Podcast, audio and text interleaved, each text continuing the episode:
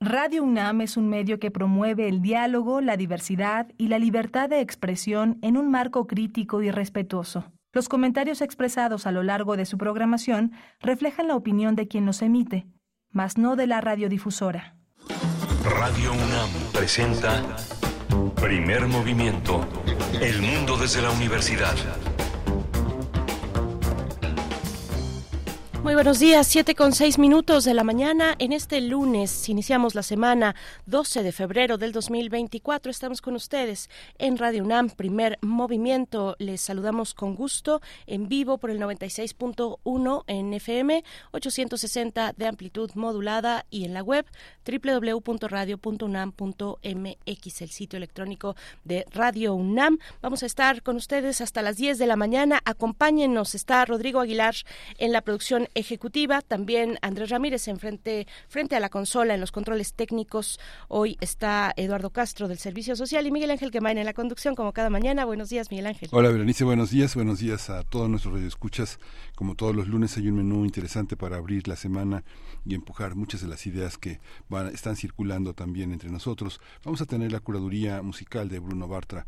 Bruno Bartra es etnomusicólogo, sociólogo, periodista, un hombre con mucha experiencia en el análisis musical y él mismo es un músico muy destacado. Él es eh, justamente eh, parte de la Sonora Balcanera, una, agrupación musical, pues, como se dice hoy, de vanguardia. De vanguardia, por supuesto, para poner la música esta mañana en lunes y tendremos después una propuesta.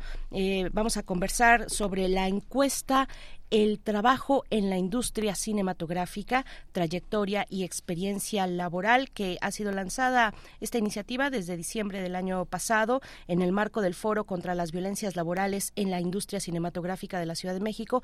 Para esto conversamos con Aiko Alonso esta mañana de la colectiva La Gremia, Red de Mujeres en el Cine y la Televisión, y también con Claudia Loredo, quien tiene estudios en Ciencias de la Comunicación, es socióloga por la Facultad de, de la Facultad de Ciencias Políticas y Sociales de la UNAM y también maestrante de cine documental por la Escuela Nacional de Artes Cinematográficas, igual también en la UNAM. Vamos a tener también la presencia de Guillermo Tío Hernández.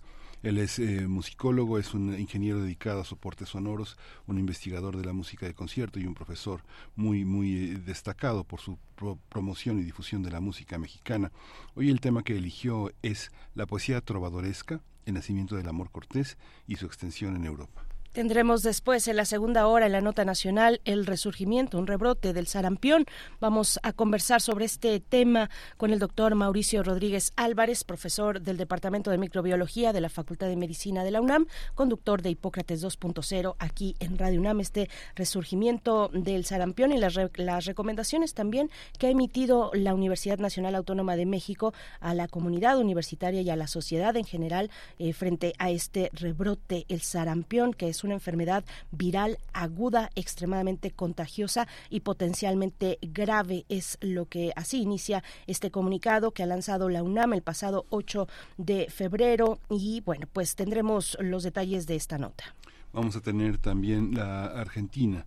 Argentina y esta propuesta del presidente de la República para derogar una ley de interrupción del embarazo que ha costado muchísimo, muchísimo trabajo, mucha discusión y ahora de un plumazo se quiere borrar. Vamos a hablar con la maestra América Cepeda eh, Caviedes, doctorante en Ciencias Sociales en la Universidad de Buenos Aires, maestra en Ciencia Social por el Colegio de México y licenciada en Estudios Latinoamericanos sobre este tema. Sí, han sido semanas eh, eh, pues eh, complicadas, adversas para mi ley, particularmente en el Congreso, donde pues no avanzan las propuestas que ha enviado. En este caso hay incluso toda una discusión porque la propuesta la, la hace una diputada, la diputada Rocío Bonacci, y bueno, dice ella misma en su cuenta de X antes Twitter que presentó esta iniciativa sin el apoyo del partido La Libertad Avanza, el partido que llevó a Milei a gobernar Argentina. Bueno, pues los detalles los tendremos en la nota internacional y después la poesía necesaria en la voz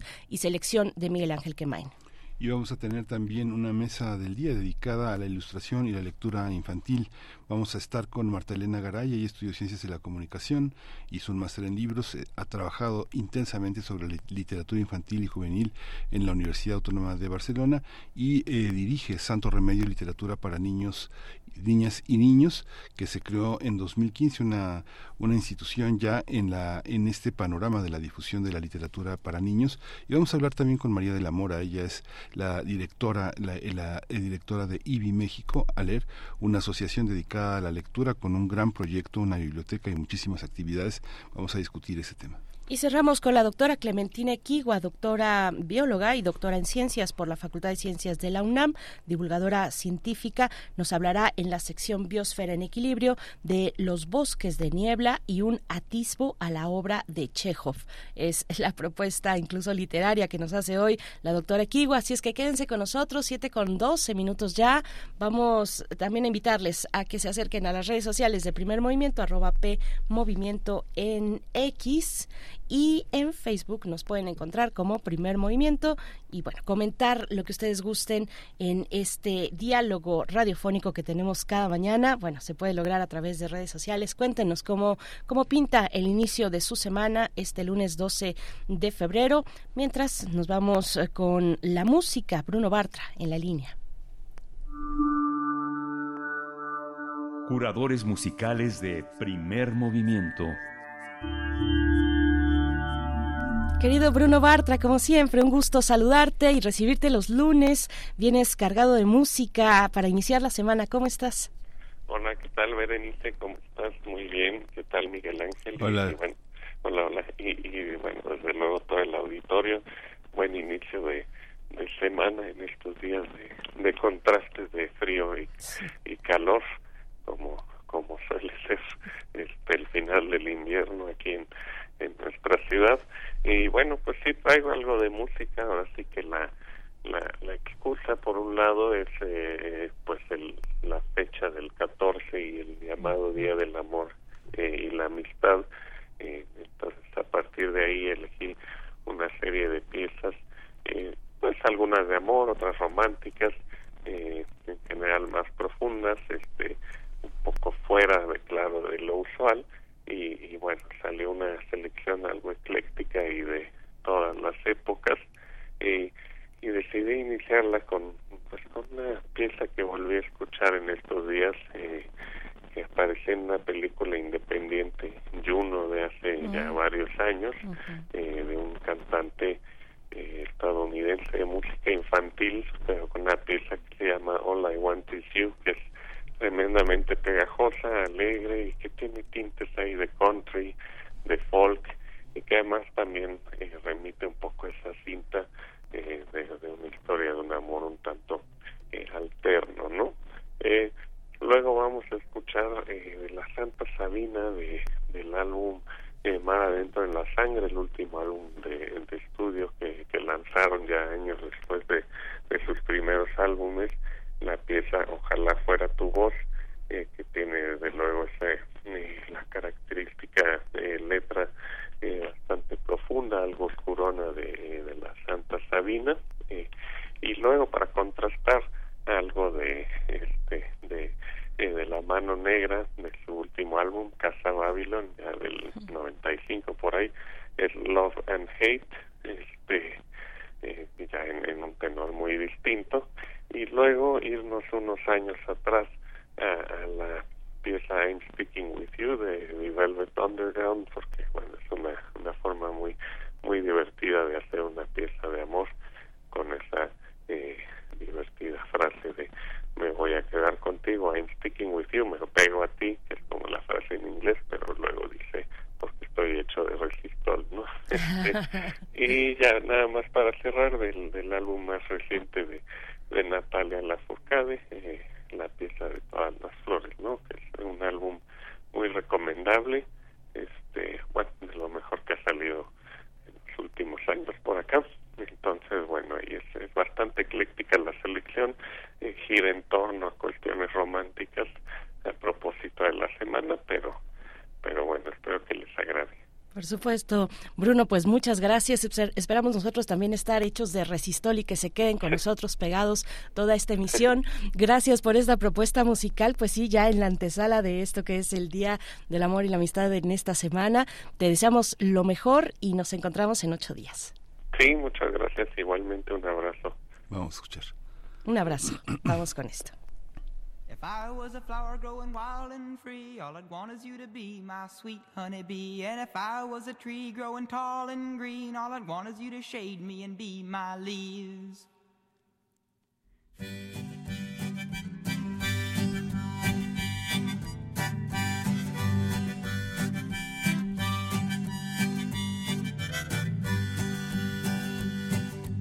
I was a flower growing wild and free, all I'd you to be my sweet honeybee. And if I was a tree growing tall and green, all I'd you to shade me and be my leaves. All I want is you, will you be my bride? Take me by the hand and stand by my side. All I want is you, will you stay with me? Hold me in your arms and sway me like the sea.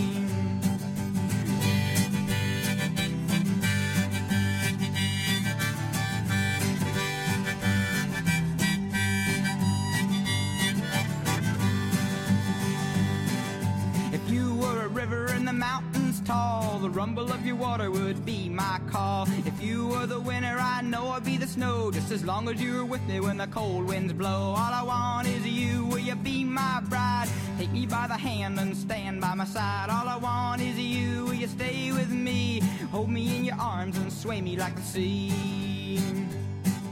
If you were a wink, Be a nod. If you were a seed, well, I'd be a pod. If you were a floor, I'd wanna be the rug. And if you were a kiss, I know I'd be a hug. All I want is you, will you be my bride? Take me by the hand and stand by my side. All I want is you, will you stay with me? Hold me in your arms and sway me like the sea. If you were the wood, I'd be the fire. If you were the love, I'd be the desire. If you were a castle, I'd be your moat. And if you were an ocean, I'd learn to float. All I want is you, you be my bride? Take me by the hand and stand by my side. All I want is you, you stay with me? Hold me in your arms and sway me like the sea.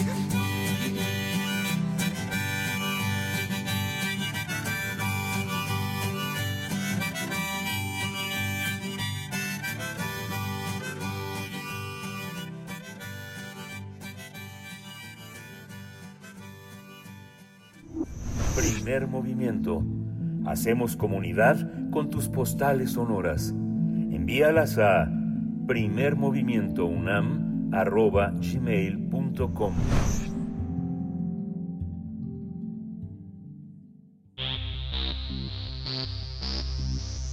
De festivales, ferias y más.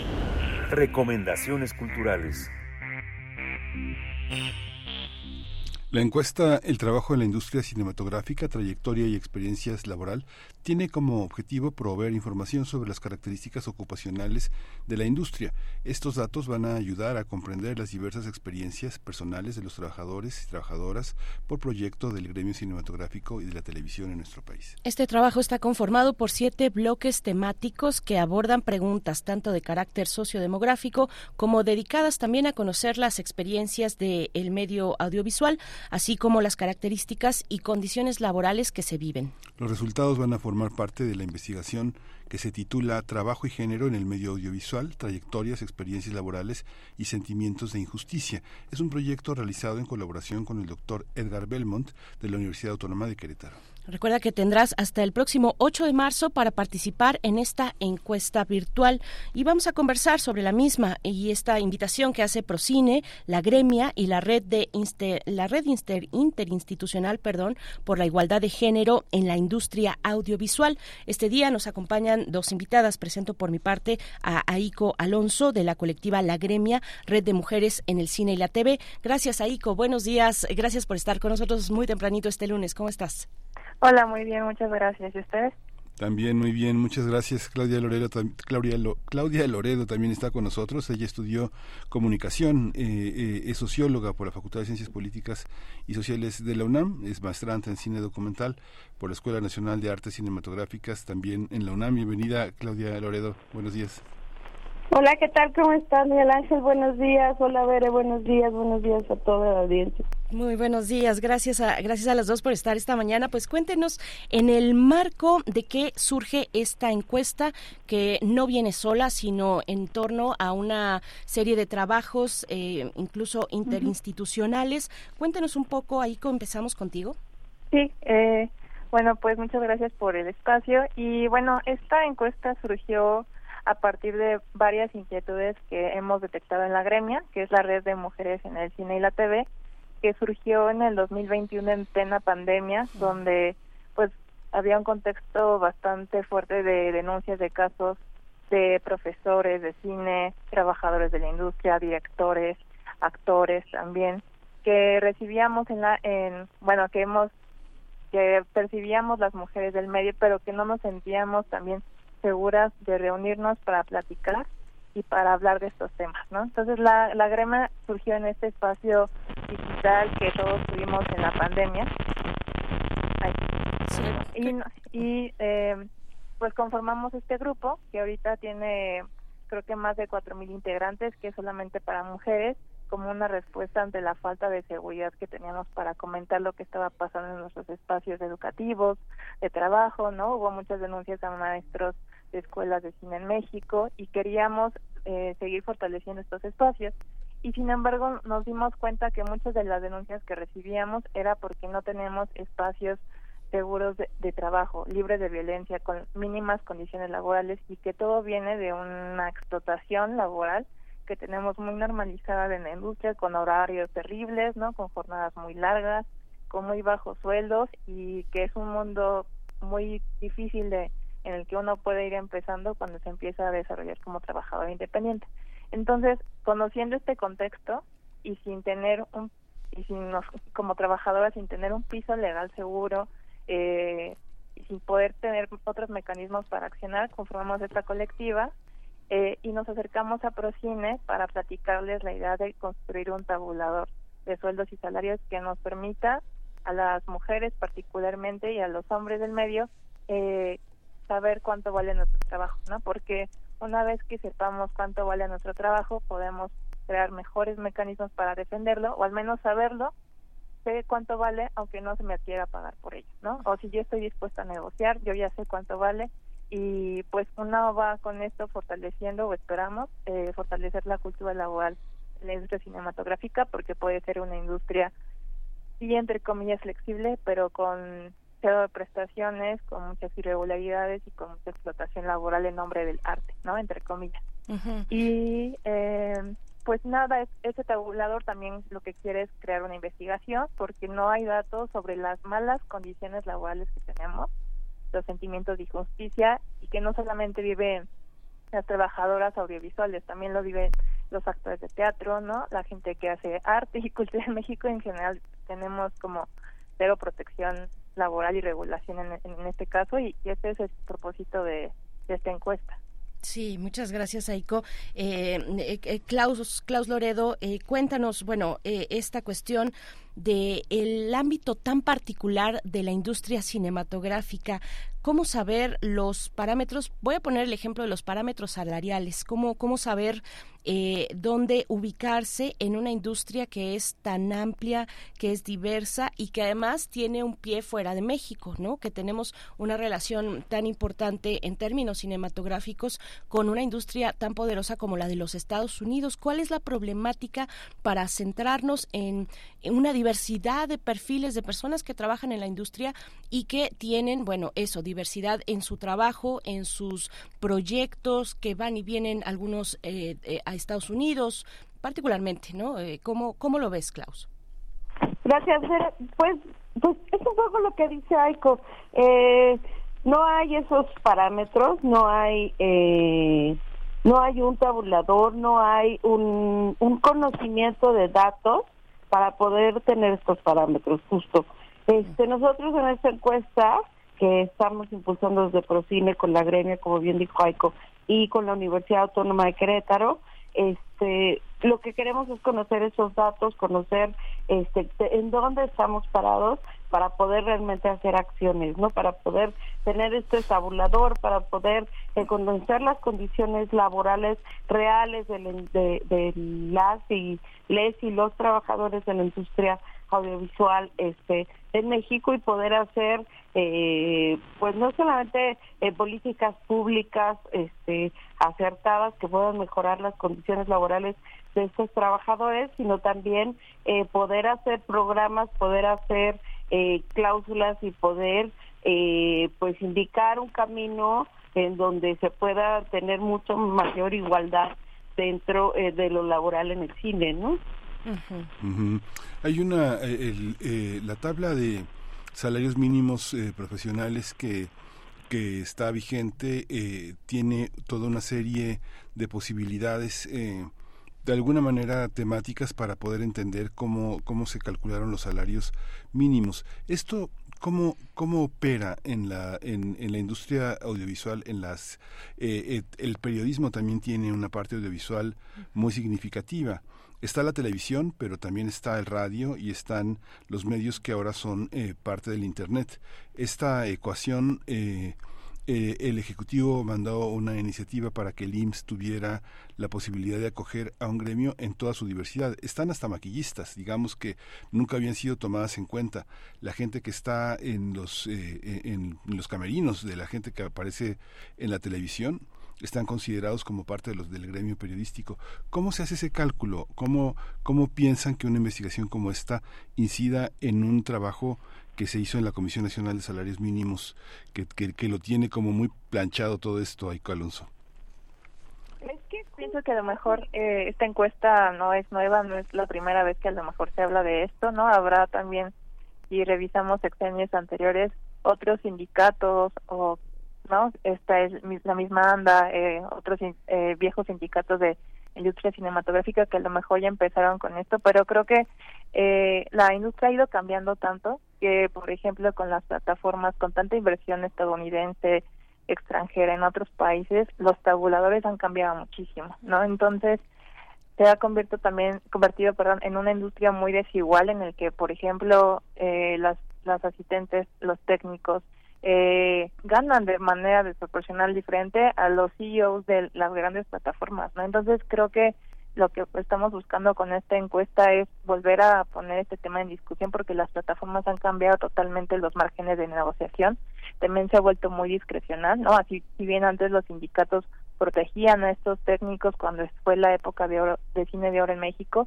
eh, hay un vacío ilegal gigante de los últimos años en el cine contemporáneo en el que los los nuevos profesionistas que ya no, no tenemos este margen de protección como son los sindicatos y que tampoco estamos en las plataformas del todo y que estamos ahí tratando de generar ingresos, estamos ahí en un vacío no eh, desprotegido.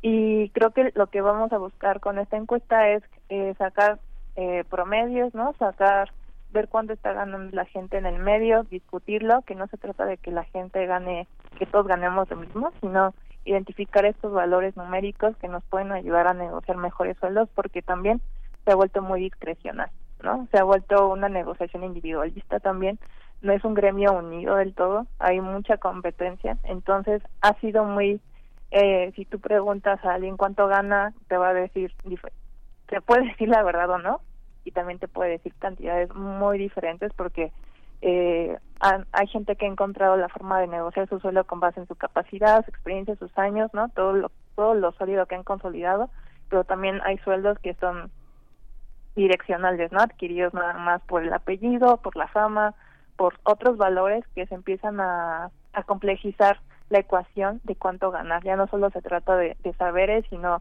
de fama, prestigio, ¿no? Todo conforme pues se ha ido complejizando la industria en orden de entretenimiento, de un lujo, de una cosa de élite y ya no solamente de trabajadores. Entonces, con lo que queremos también con esta encuesta es regresar a la discusión de que somos trabajadoras y trabajadores audiovisuales, que no vivimos del arte, o sea, por amor al arte nada más, que tampoco eh, muchos no vivimos en una élite, no venimos de familias que se dediquen al cine. En mi caso, en el caso de también de mi compañera de la gremia y de muchas mujeres que encontramos, eh, no venimos de, familias privilegiadas que se dediquen a esto, nos, nos están dando un, un ya un lugar, ¿no? Entonces, creo que también es eh, volver la discusión sobre los derechos eh, laborales de quienes estamos dentro de esta industria. Claudia Loredo, este tema también tiene que ver ahora que eh, es una es un también participan y hay un foco sobre las mujeres. Hay una una, una tasa desigual para para, la, para las mujeres, hay una tasa desigual incluso en las funciones que cada uno cumple en la producción audiovisual. Hay, una, hay un enfoque sobre el tema de la maternidad y las prestaciones que pueden prestarse eh, en torno a esto que son guarderías o cuidados o este o apoyos eh, extras a las mujeres que son madres y también está todo lo que se abrió en 2019 que fue el Me Too que fue una, una cuestión que este que una buena parte del gremio se cerró contra las personas que protestaron, le cerraron posibilidades de empleo y las y quedaron excluidas como personas conflictivas. ¿Cómo se ha dado cómo se ha dado ese ese avance tanto en la parte legislativa como en las organizaciones de mujeres sindicales para que esa ese grito que en ese momento se abrió en 2019 fuera, fuera efectivo y que en 2020 tu, cumplió un año, el, el, 6 de agosto, el 6 de marzo se realizó todo un movimiento en torno a reflexionar sobre el Me y el 8 de marzo volvió a tener una, de 2020 tuvo una, una, una presencia importante. ¿Cómo, ¿Cómo recopilar todas esas formas de, lo, de las mujeres trabajadoras en una cuestión tan diferenciada, Claudia? Sí, sí, te escuchamos, te escuchamos, Klaus. Es que no hay bien, se, se cortó. Ah, mira, te, no, te planteaba tres, tres aspectos, la maternidad, la parte de la, parte colectiva de trabajo y la parte que se abrió en MeToo con en 2019 con las protestas de mujeres que muchas de ellas fueron sacadas, excluidas de la cuestión cinematográfica porque consideraron que era una cuestión muy conflictiva para la industria. La maternidad, la, la lucha feminista y los colectivos, ¿cómo funciona? Bueno, o sea, creo que creo que los colectivos, las colectivas y la lucha feminista, eh, pues son una, digamos que son también la causa que Procine esté haciendo este trabajo con, para igualdar este los salarios, ¿no? Eh, la maternidad también, lo, como dices, la maternidad hablar, este, hablar de la maternidad en la industria cinematográfica también es una este una violencia muy grande en donde no se puede ejercer la, maternidad no eh, nosotros hicimos hace varios años una eh, serie documental entrevistando a cineastas donde una de las violencias que nos hablaban era justo no poder ejercer la maternidad. Pero no poder ejercerla es porque no tienes derechos laborales, ¿no? Este, porque no hay unos horarios que sean fijos, no hay eh, días de trabajo fijos, no hay ningún tipo de seguridad social, ¿no? Entonces, este, el, el, pues definitivamente hay una carencia y una precariedad laboral. Eh, lo que decía Aiko, no hay una transparencia en los sueldos, no hay un, eh, una, este, eh, partir de un salario mínimo de donde puedas, este, decir, bueno, esto le pago a tanto y tanto, tanto. Tiene que ver no solamente con la de los presupuestos, sino también con la diversificación lo diverso que puede ser los presupuestos de las películas. ¿no? Este, México tiene una industria cinematográfica muy fuerte, pero también tiene una industria muy diversa, este, donde hay presupuestos muy distintos, donde hay producciones muy grandes, muy muy grandes, pero también este muy pequeñas, ¿no? Eso no, eso no, este bueno, no, no, no nos dice que tenga que ver eh, una producción que no tenga que tener derechos laborales, no tenga presupuesto o no tenga presupuesto. O sea, tiene que haber ciertas cosas desde donde partir, desde sueldos hasta prestaciones, hasta seguridad, ¿no? Y una de esas cosas es, por ejemplo, esto que dices, la maternidad. Eh, ahora, esto la lucha feminista también ha sido eh, pues un eje medular para que eh, nosotros también tengamos programas desde una perspectiva de género, ¿no? No solamente atacando las violencias laborales, sino pudiendo, este, queriendo hacer un, una industria mucho más igualitaria. Por eso es que fundamos con 11 instancias más eh, la red interinstitucional por la igualdad de género en la industria cinematográfica, justo para hacer este, respuesta a estas luchas feministas y luchas de eh, una perspectiva de género, ¿no? Dar, dar eh, igualdad a, a, las mujeres y a las eh, disidencias exogenéricas dentro de la industria eh, audiovisual. Sí, eh, Klaus Loredo, me voy a quedar contigo para que nos cuentes un poco más eh, cómo fue elaborado este cuestionario, en qué consiste, a quién va dirigido y cómo se va a traspasar o cómo va a aterrizar y se inserta en el proyecto de investigación eh, desde la Universidad Autónoma de Querétaro con el doctor Edgar Belmont.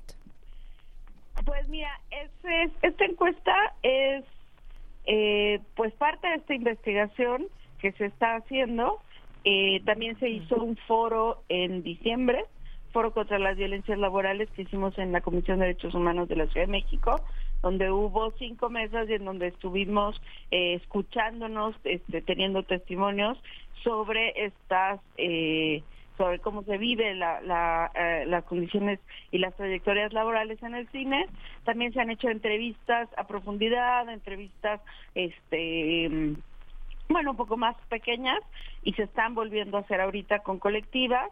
Eh, y esto, digamos que es parte de, eh, de, la, de la justificación del argumento de la investigación, pero nos hacían falta datos. Por eso es que impulsamos esta encuesta, que como bien dices, eh, parte de la equipa, que es eh, el doctor Elgat Belmont del Departamento de Antropología de la Universidad Autónoma de Querétaro, que es especialista en el área de, de trabajo, está la gremia, AICO, está la Maga, Claudia Gribaldi, eh, y estamos nosotros desde Procine eh, haciéndolo. Y bueno, esto se va a vertir eh, en una investigación donde estén los resultados de la encuesta, donde tengamos una muestra representativa para poder no solamente hablar con, con, con una intuición o con o testimonios eh, este, cualitativos, sino poder tener este estos datos cuantitativos y poder realmente ejercer este pues programas y políticas mucho más este, veraces y efectivas. Y también eh, bueno, esta investigación tendrá todo esto. Eh, tenemos un equipo de que, de técnicos que hizo la encuesta, que supo hacer la encuesta, eh, con preguntas específicas y, eh, y bueno, también estamos por, eh, en breve estaremos publicando una memoria de lo que fue el foro, que es digamos una parte muy cualitativa, son testimonios específicos de diferentes temas que mujeres y hombres y personas exogenéricas del cine estuvieron vertiendo en este día de de trabajo. Entonces, bueno, más o menos como en agosto, septiembre estaremos terminando la investigación. Es una es una publicación que creo que que no solamente nos va a servir a las instancias públicas, sino también a eh, a todos los miembros de, de la industria audiovisual, a académicos y gente que quiera eh, pues cambiar estas condiciones laborales en el cine. Gracias, Klaus. Aiko Alonso, eh, bueno, pues estamos al cierre, pero cuéntanos, em, bueno, si, si nos escucha una periodista, documentalista, puede participar en esta encuesta. ¿Y por qué y para qué es importante participar y tener estos datos? Ya nos has dicho, no sabemos eh, quiénes somos, quiénes estamos eh, en la industria, en qué condiciones laborales desarrollamos este trabajo, eh, quiénes son las personas de este gremio. Cuéntanos un poco de esto. Sí, la encuesta está enfocada a que todas las personas que trabajan, sean mujeres, hombres, disidencias exogenéricas, puedan participar eh, los puestos que estamos ahorita abordando son personas que trabajan para largometrajes, cortometrajes, series de televisión, ¿no? Así que los documentalistas que hayan dirigido también pueden participar, eh, sobre todo pues personas que se, asumen como trabajadores de la industria cinematográfica. Y como dices, es muy importante realizarla porque eh, si bien como que siempre aterra que nos hagan una encuesta y que nos pregunten datos sobre nuestros sueldos, que es una cosa que tampoco se habla en México con, con cierta apertura, pues creo que esto nos va a ayudar a, tener una cultura laboral más sólida, a, a fortalecer ese sentido de comunidad que nos hace tanta falta en el medio, porque como les decía, es un medio muy jerárquico, individualista, competitivo, eh, que aparentemente es de, de meritocracia, pero hay una nube ahí de relaciones públicas y de contactos que aparentemente tenemos que hacer para seguir creciendo, ¿no? Entonces creo que un sentido de comunidad, de colectividad, de asumirnos como trabajadores y no solamente como artistas nos puede ayudar a generar otra otro sentimiento y otra dignidad no porque eh, a lo mejor habrá directores productores a los que les irá muy bien no pero hay otro porcentaje de la población de trabajadores que le están pasando mal no o que no encuentran chamba o que no saben cuánto cobrar por su trabajo o que han vivido tantas y tantas violencias en este foro que Lau Loredo eh, nos contó, eh, pues escuchamos un montón de casos de violencia y de abuso laboral, ¿no? Y que como son para mujeres, son cosas vividas, que han vivido las mujeres trabajadoras, asume que es un problema de género, pero no lo es. Es un es un problema estructural, jerárquico, eh, sistemático que va a seguir repitiéndose hasta que no mejoren las condiciones laborales. Entonces esta encuesta también es una invitación a que todos quien, a todos quienes trabajamos en esta industria pensemos en otro nivel y no nos quedemos en un nivel básico de conversación como el arte o el entretenimiento, ¿no? Sino que hay un trasfondo más político, social, cultural, que pues que si abonamos en esa conversación, de verdad vamos a tener una mejor industria, una mejor cultura laboral, vamos a poder tener ambientes sanos, ¿no? Dejar de normalizar tantas violencias e injusticias que asumimos que creemos que es normal porque amamos el cine, que no es así, no sé, que no debería ser así, y elevar nuestra nuestros conocimientos sobre sujetos de derechos humanos, ¿no? Que tener un un, un trabajo digno, un sueldo digno es también parte de, de los derechos humanos, ¿no? Entonces creo que ese tipo de conversaciones son necesarias eh, en, por el momento tan crítico en el que estamos viviendo. Sí, pues muchísimas gracias, Aiko Alonso, de la colectiva La Gremia, Red de Mujeres en el Cine y la Televisión. También a ti, Claudia Loredo, gracias por este espacio. Tiene, eh, ella es comunicóloga, eh, maestrante en cine documental por la Escuela Nacional de Artes Cinematográficas por la UNAM. Muchas gracias por su trabajo. Vamos a poner en las redes sociales el vínculo a esta, a esta encuesta que tiene como límite el próximo 8 de marzo. Así que bueno, mucha voz eh, en esta estructura que es anónima pero al mismo tiempo tan visible. Muchas gracias por estar con nosotros. Gracias a Gracias, Miguel Ángel. Gracias. Hasta pronto, muchas gracias. Y bueno, también eh, si ustedes se acercan a procine.cdmx.gov.mx, ahí eh, buscan la nota de eh, participación, participa en la encuesta La industria cinematográfica, trayectoria y experiencia laboral y al final de esa nota viene el vínculo para que puedan acceder a ella en trabajo y subveicto, perdón, punto com. Bueno, ahí está, ahí está la liga ah, al fondo, al final de esta nota. También eh, pueden escanear con un código QR. El tiempo de realización son de 10 a 15 minutos. La encuesta es anónima, es muy importante decir esto. Y eh, bueno, pues con esta información se, se generarán estadísticas y también forma parte del proyecto de investigación en la Universidad Autónoma de Querétaro del doctor Edgar Belmont, parte de toda esta red de eh, pues complicidad podríamos decir, para tener una industria cinematográfica más sana en sus condiciones laborales. Y bueno, pues están invitados e invitadas, invitadas, por supuesto. Vamos a hacer una pausa musical. Hoy Bruno Bartra pone la música y toca el turno de escuchar a Santa Sabina. Ojalá fuera tu voz.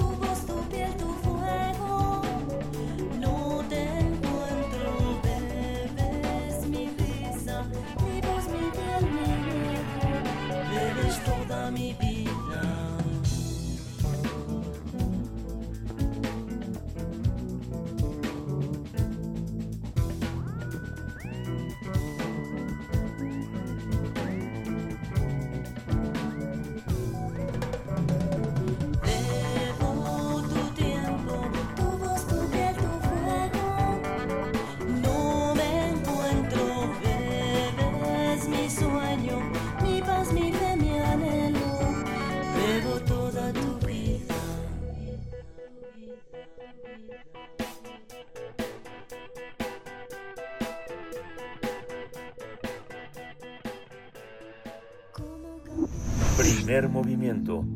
Hacemos comunidad con tus postales sonoras. Envíalas a primermovimientounam.gmail.com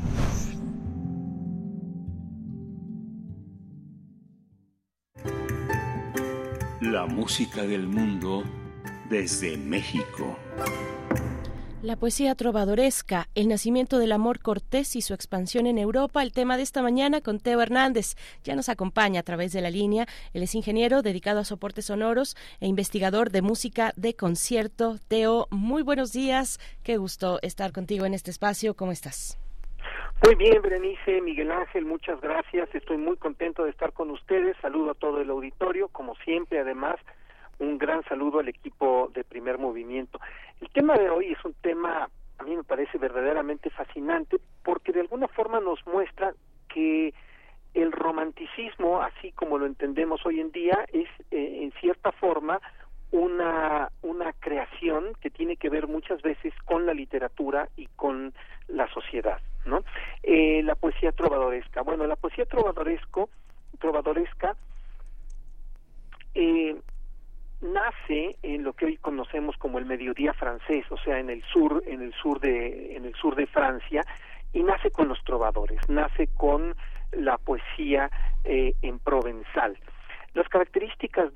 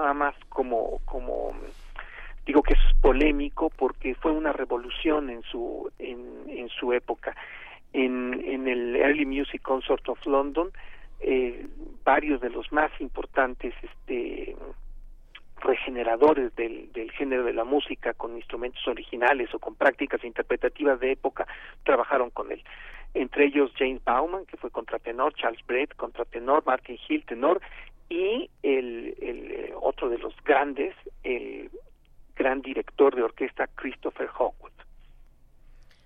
Pues qué maravilla, Teo. Muchas gracias. Nos quedamos con esta composición del francés eh, Guillaume de Machot. Nos vamos a quedar con Dulce eh, Dama, Dulce Dame Jolie. Eh, y bueno, pues con esta idea de este su, del sufrimiento, del amor que sufre por no ser correspondido y que es idealizado, un amor no correspondido por una dama. Muchas gracias, eh, querido Teo. Nos quedamos con esta propuesta. Muchas gracias a ustedes. Hasta luego. Hasta luego, Teo. Hasta pronto. Vamos con la música de Guillaume de Macho y volvemos.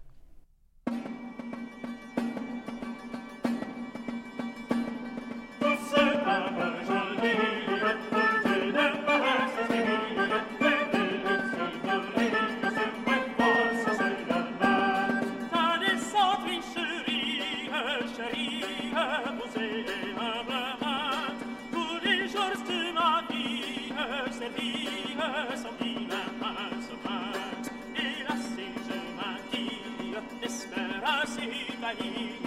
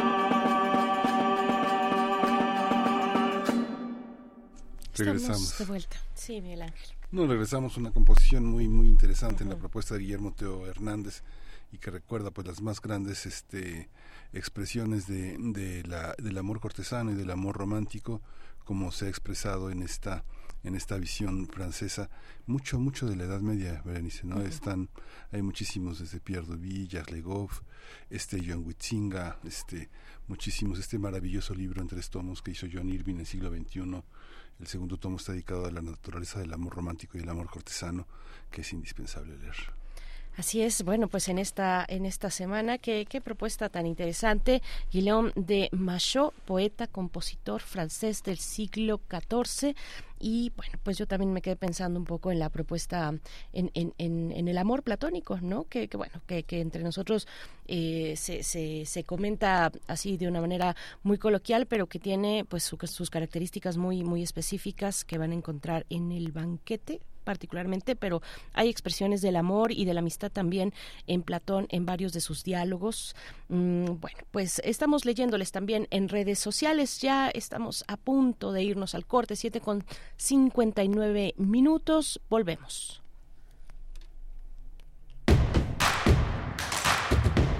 Síguenos en redes sociales. Encuéntranos en Facebook como Primer Movimiento y en Twitter como arroba PMovimiento. Hagamos comunidad.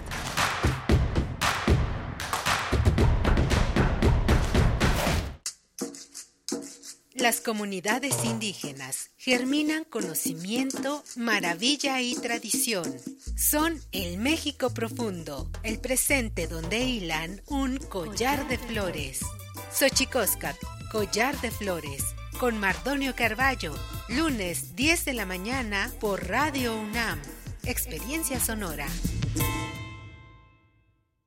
México es un país de sueños, ilusiones, esperanza y aspiraciones. Somos el país de las ideas. Nos enorgullecen nuestras tradiciones, paisajes y familias. Las y los mexicanos anhelamos a tener un país seguro, competitivo, productivo, con oportunidades para todas y todos. Vemos en la niñez nuestro futuro, en nuestros adultos el pasado, sin perder de vista nuestro presente. Nada ni nadie nos puede detener. Somos un partido de innovaciones. Somos de izquierda, la verdadera izquierda. Somos PRD. ¡Arráncate, México!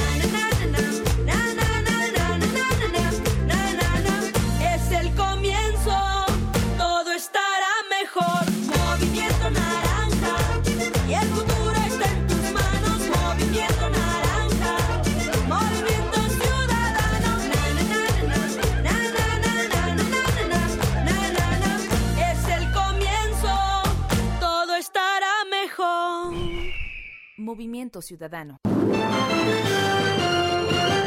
Y en otras noticias, arrancó el proceso electoral 2023-2024. Nuestra corresponsal tiene toda la información. Adelante. En esta fiesta democrática en la Ciudad de México elegiremos jefatura de gobierno, diputaciones locales, alcaldías y concejalías. Y para sancionar irregularidades y proteger nuestros derechos político-electorales, puedes confiar en el Tribunal Electoral de la Ciudad de México. Garantizando justicia en tu elección. Día Mundial de la Radio. 13 de febrero, Día Mundial de la Radio. En la década de los 20 se escuchó en la radio en México el corrido La Nueva Revolución. Interpretan Bernardo San Román y Luis Vera. Con su permiso, señores, aquí me siento a cantar. En la década de los 30 se escuchó en la radio en México La Borrachita de Tata Nacho. Interpretan La Chacha Aguilar y Juan Arbizu.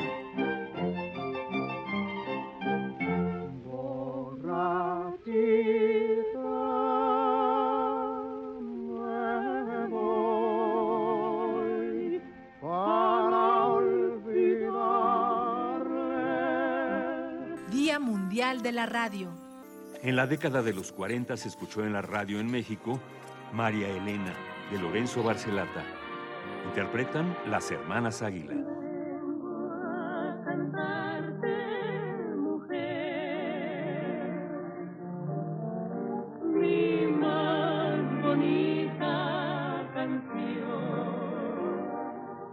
de febrero, Día Mundial de la Radio. En la década de los 50 se escuchó en la radio en México la que se fue, de José Alfredo Jiménez, en voz de Pedro Infante. ¿A qué me sirve el dinero si no tengo quien me quiera? Tengo dinero en el mundo, dinero maldito que nada vale. Radio UNAM, experiencia sonora. Red de Radios Universitarias de México. ¿Tú qué quieres para México? Quiero lo mejor para México. Más oportunidades. Que podamos jugar y sentirnos seguros. Más empleo y bien pagado. Necesitamos de ustedes para que a México le vaya muy bien. ¿Ya tienes tu INE? A tus familiares y a tus amistades que viven en el extranjero, recuérdales que tramiten su INE y se registren para votar. Tienen hasta el 20 de febrero. En las próximas elecciones es importante que su voz sea escuchada. Mi INE es mi voz en México. INE. Hay veces que vale la pena recordar el pasado, mirar tu hogar y pensar en el partido que te apoyó para tener tu casa propia observar a tus hijos graduarse, gracias a que tuvieron una educación gratuita, y reflexionar que México vivió mejores épocas, aun cuando algunos decían que estábamos mal. Hoy vale la pena mirar al pasado para recordar que el PRI sí te apoya. PRI con los votos de los diputados y senadores del Partido Verde, se logró la mayoría para aprobar la reforma constitucional que garantiza que los programas sociales del presidente López Obrador sean un derecho permanente. Y año tras año los diputados del Verde votan para otorgar recursos para la pensión universal de adultos mayores, el apoyo al programa Jóvenes Construyendo el Futuro, las becas bienestar para todas las familias con hijos en educación básica y la beca universal para estudiantes de preparatoria. La 4T también es verde, Partido Verde. Es muy tedioso hacer siempre lo mismo. No dejes que el aburrimiento apague tu imaginación. Escucha Escaparate 961 con los eventos culturales del momento. Viernes a las 15:15 horas por Radio UNAM. Entretenimiento y cultura. Radio UNAM. Experiencia sonora.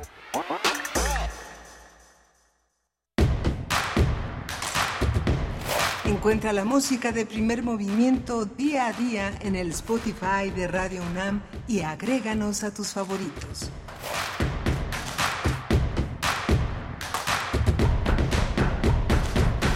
Hola, buenos días. Ya son las 8 de la mañana con 6 minutos en esta Ciudad de México. Estamos en primer movimiento. Primer movimiento es una nave que navega de lunes a viernes de, 10, de 7 a 10 de la mañana en Radio UNAM. Estamos en Adolfo Prieto 133 en la colonia del Valle, en el 96.1 de FM, en el 860 de AM primer movimiento en Facebook, P Movimiento en X. Estamos en radio.unam.mx eh, navegando en las en la web web. Eh, eh, hoy está Andrés Ramírez en, la, el control de la cabina, con los controles técnicos, Rodrigo Aguilar en la producción ejecutiva, Eduardo Castro en el servicio social, mi compañera Bernice Camacho en la conducción. Querida Bernice, buenos días. Miguel Ángel Quemain, muy buenos días. Pues sí, estamos ya de vuelta. corre esta mañana ya son las 8 con 7 minutos de la mañana. También saludo a Radio Nicolaita. Un gusto, un privilegio estar con ustedes allá en Morelia, Michoacán, a través del 104.3 de FM. Vamos a tener a continuación una conversación con el doctor Mauricio Rodríguez Álvarez sobre el rebrote, el resurgimiento del sarampión. Y entre ello, además, es un resurgimiento que no es exclusivo de México, por supuesto, sino que ya se ha alertado de casos, un incremento importante de casos el año pasado, desde el año antepasado, pero particularmente el año pasado eh, fue importante el incremento de los casos, el de estos casos de sarampión en Europa. Y bueno, también lo que le toca a nuestro país en ese sentido. Eh, vamos a conversar, como, como hemos dicho, con el doctor Mauricio Rodríguez Álvarez, profesor del Departamento de Microbiología de la Facultad de Medicina de la UNAM y conductor de Hipócrates 2.0 aquí en Radio UNAM, luego de que la, la Universidad Nacional pues emitió una serie de recomendaciones ante este resurgimiento del sarampión, eh, una serie de recomendaciones que vamos a conversar aquí también con el doctor Mauricio Rodríguez y que ustedes pueden encontrar pues en los distintos medios de la UNAM como es la Gaceta Universitaria.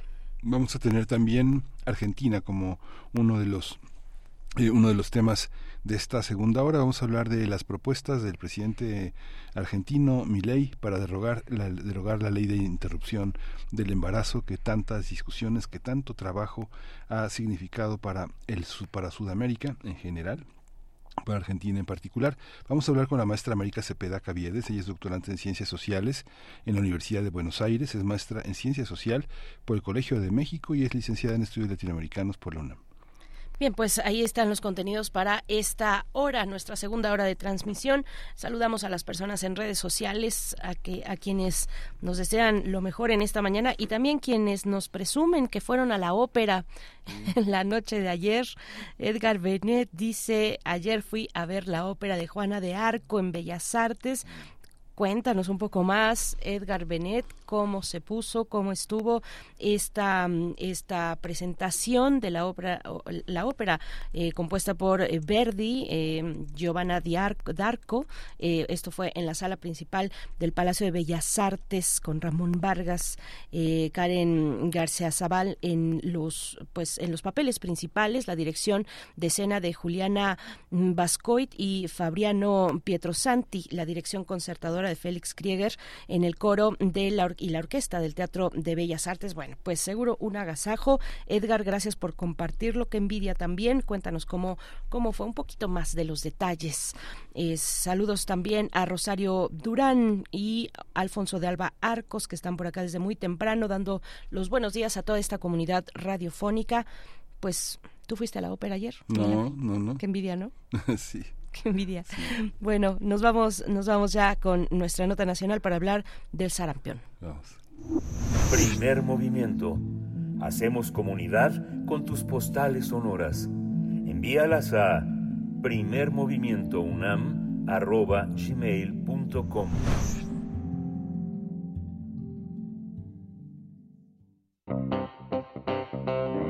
Nota Nacional la semana pasada, la UNAM emitió una serie de recomendaciones ante la alerta mundial sobre el resurgimiento del brote de sarampión, una enfermedad viral aguda, contagiosa y grave que ha comenzado a manifestarse con casos positivos en zonas de Europa y Estados Unidos.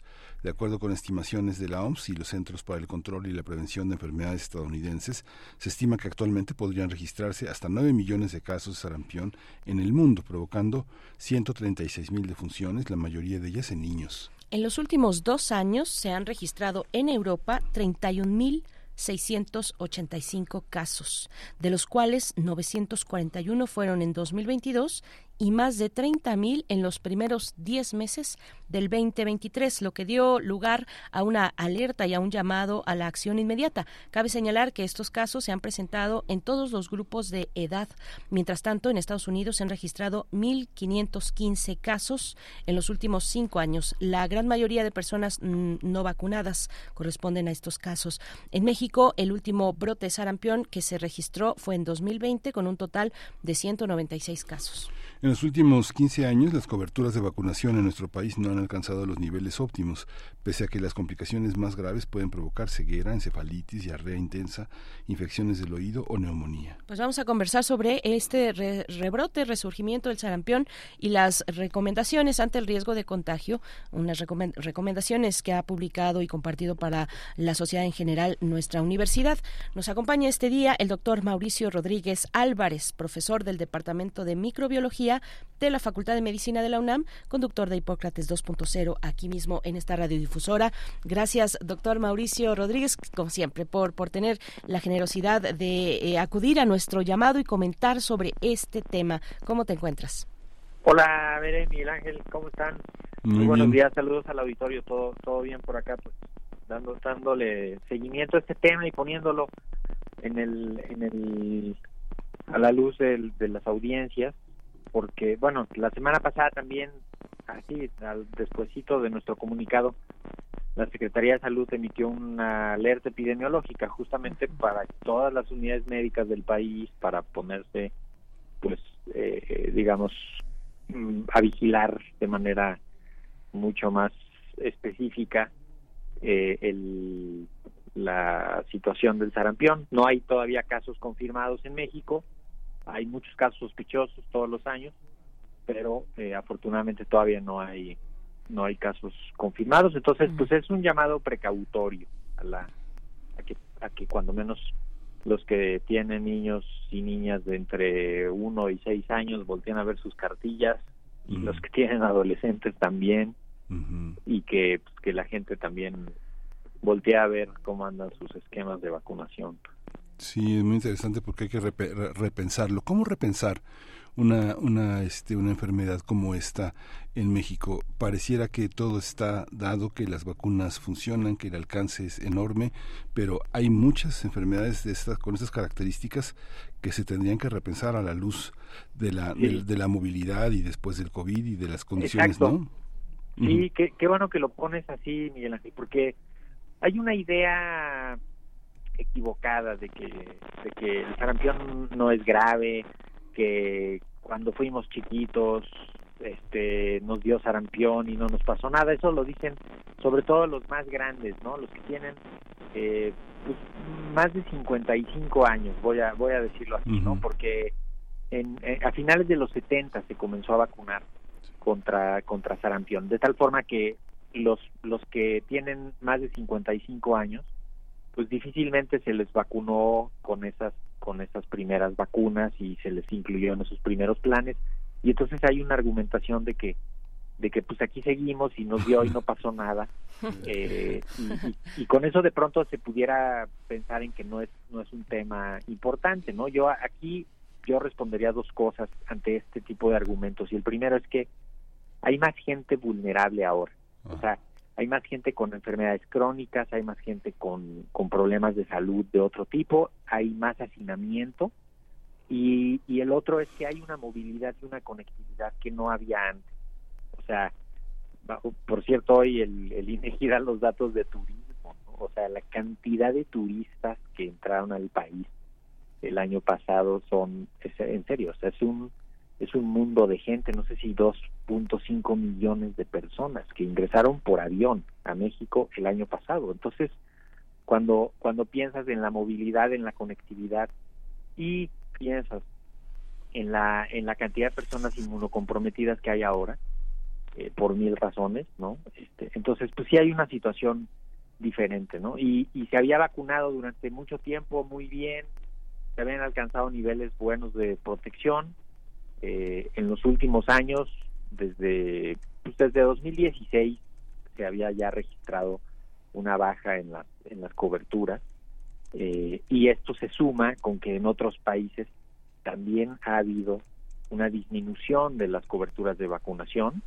y esto pues desde luego abre la oportunidad para que el virus que es uno de los más contagiosos, si no es que el más contagioso, encuentre a los no vacunados y después encuentre a los inmunocomprometidos, que es donde, donde más daño va a causar. ¿Cómo se explica, doctor, eh, este, este rebrote en, en los países europeos y en mismo Estados Unidos? Pues mira, una de las principales razones es la falta de vacunación. Eh, durante los 90 hubo una confusión con una publicación que después resultó ser falsa sobre, sobre en la que se involucraba ahí algún aspecto de la seguridad de la vacuna de sarampión. Eh, se generó mucha desconfianza y mucho ruido alrededor del, de la vacuna contra sarampión y entonces se dejó de vacunar eh, entre como por esta infodemia y esta pues, esta baja percepción de riesgo se dejó de vacunar contra contra el sarampión luego hay que sumarle esto este fenómeno de pues como de tener una vida más entre comillas saludable. Y entonces pues hay gente que dice que no quiere que no quiere químicos y que no quiere riesgos y que no no como que se confunde ahí un poco las, los conceptos. Y entonces dice que no vacuna y entonces no vacuna a sus a sus hijos a sus hijas no este aunque a ellos sí los hayan vacunado no no, no vacunan a sus hijos a sus hijas les niegan el derecho a la protección con, de las vacunas y esto pues poco a poco va aumentando el número de personas de diferentes edades que no están protegidas y justamente ahí es donde entra el virus y encuentra a los no vacunados y se va se va propagando entonces pues en, muchos países de, Europa han tenido brotes importantes. O sea, en el Reino Unido, en Francia, eh, en, en, España, en algunas regiones, de pues, sobre todo donde se deja de vacunar. Y luego también en los Estados Unidos, asociado también a un, pues, a un cierto grupo que tiene ideología y que tiene alguna pues alguna intención de, de no vacunar ahí se quedan desprotegidos y entra el virus como les digo es el más contagioso entonces pues una persona contagiada de sarampión puede contagiar a su vez a 16 personas más entonces pues imagínense a qué velocidad se propaga ¿no? o sea el, el, el COVID en sus peores momentos uno contagiaba como a tres o a cuatro. Bueno, el sarampión, una persona contagia a 16. Entonces, imagínate que se te mete una guardería o que se te mete una escuela o que se mete a, pues se contagia a todo el mundo. Y por eso ha pasado, porque se bajaron las coberturas y pues eso le abre la puerta al virus. ¿Qué hace que bajen de esta manera las coberturas y dónde? Digamos que hay una parte de gestión en las secretarías de salud de los estados que también empuja que el gobierno federal este cumpla con ciertas ciertas demandas. Pareciera que la baja de presupuestos, los recortes, esta idea tan generalizada y de la de la austeridad implica reducir en, en cuestiones que aparentemente han sido superadas, pero que, que han sido superadas porque son constantes, no porque este, por su naturaleza, ¿no? sino por su constancia y su, y su aplicación, ¿no, Mauricio? Pues mira, aquí se suman varias cosas, Miguel Ángel. Uno es, eh, en efecto, ¿no? Esta idea de la, de la austeridad que implica recortar personal operativo en muchas áreas donde no alcanzan a acomodarse. Pues, ponle tú que que sí se pudiera justificar, pero, pero que la burocracia les gana y terminan corriendo a esa gente que estaba contratada por honorarios y que pudiera estar vinculada con, con programas de vacunación o con otros programas que ayudaban a, pues, a descargar el trabajo y a, que la, la, cobertura fuera eso, ¿no? O sea, hay una parte operativa que sí se vio afectada cuando este gobierno llegó y dijo, vamos a cerrar y vamos a hacer la austeridad y corrieron a muchísima gente, o sea, de hecho atache como como empleador no vamos luego a revisar esos números de a cuánta gente corrió el gobierno cuando cambió no en todas las secretarías. Pero el otro problema es que como como hay brotes en otros países entonces la demanda de las vacunas contra el sarampión cambia y el panorama de disponibilidad de vacunas como productos en el mercado se, se afecta porque imagínate, el año pasado hubo 30 mil casos en Europa, eh, imagínate la demanda de vacuna que eso representa, ¿no? Para proteger pues a muchísima gente que no se ha vacunado. Entonces, esta distribución de las vacunas pues también hace mucho más difícil el acceso a las vacunas. Y como México no produce vacuna contra el sarampión, y aquí sí, porque en los últimos 25 años no se promovió la producción de vacuna contra sarampión. México producía vacuna contra sarampión. Y de pronto, cuando metieron la triple viral, no la pudieron seguir produciendo. Y no se pudieron acomodar las cosas para, para hacer las transferencias tecnológicas necesarias para producirla. Y entonces alguien dijo, pues la compramos en la India o la compramos en, en, en, en Bélgica o en Francia y nos la traemos porque era un gran negocio y no se preocuparon por producirla. Entonces México no produce estas vacunas y depende del mercado exterior. Y entonces conecto todo esto porque imagínate que la Secretaría de Salud se tarda en pedir la vacuna porque están peleados con los estados, no les mandan las listas, porque traen pleito, porque no hay gente suficiente. Total, se consolida el pedido. Lo hacen y el productor te dice, pues no voy a tener los 6 millones de dosis que necesitas, voy a tener 3 millones si quieres. Entonces, pues te llega esa vacuna y tú ya tienes retrasada una población que no se vacunó y además tienes que vacunar a otros. Y no hay vacunas en el mercado y además pues cuando ya te suben los precios o cuando alguien te dice yo te la consigo pero más cara pues seguramente que ya no les gusta y entonces pues tampoco le entran no a eso y se, se complica. Y luego, ya en el último escalón, que llegues a una comunidad y que la gente diga, no, no la quiero, yo no quiero esa vacuna, porque, pues porque no la necesito o porque no. Entonces, son fallas, fallas en la vacunación a diferentes niveles y luego esta cosa de articular la vacunación a través del IMSS, a través del ISTE, a través de todos los otros servicios y a través de los estados y a través de salud federal es complicadísimo. Por eso decimos cuando llegues a un centro de salud y pidas las vacunas, las que les toquen, las que haya, pónganselas porque pues es, es, un, tema súper delicado, ¿no? El de, la, vacunación y tampoco en el sector privado, ¿eh? tampoco se crean que es, un asunto nada más de, vacunación en el sector público, o sea, el sector privado a veces tampoco tiene estas vacunas simplemente porque no hay en el mercado. Doctor, y, y qué, qué, paradójico esto que nos comentabas hace unos momentos de personas que, que siguen tendencias, entre comillas, súper saludables, ¿no? Que tienen una idea, pues, eh, al menos confusa de una supuesta salud, ¿no? Digamos, confusa de una salud.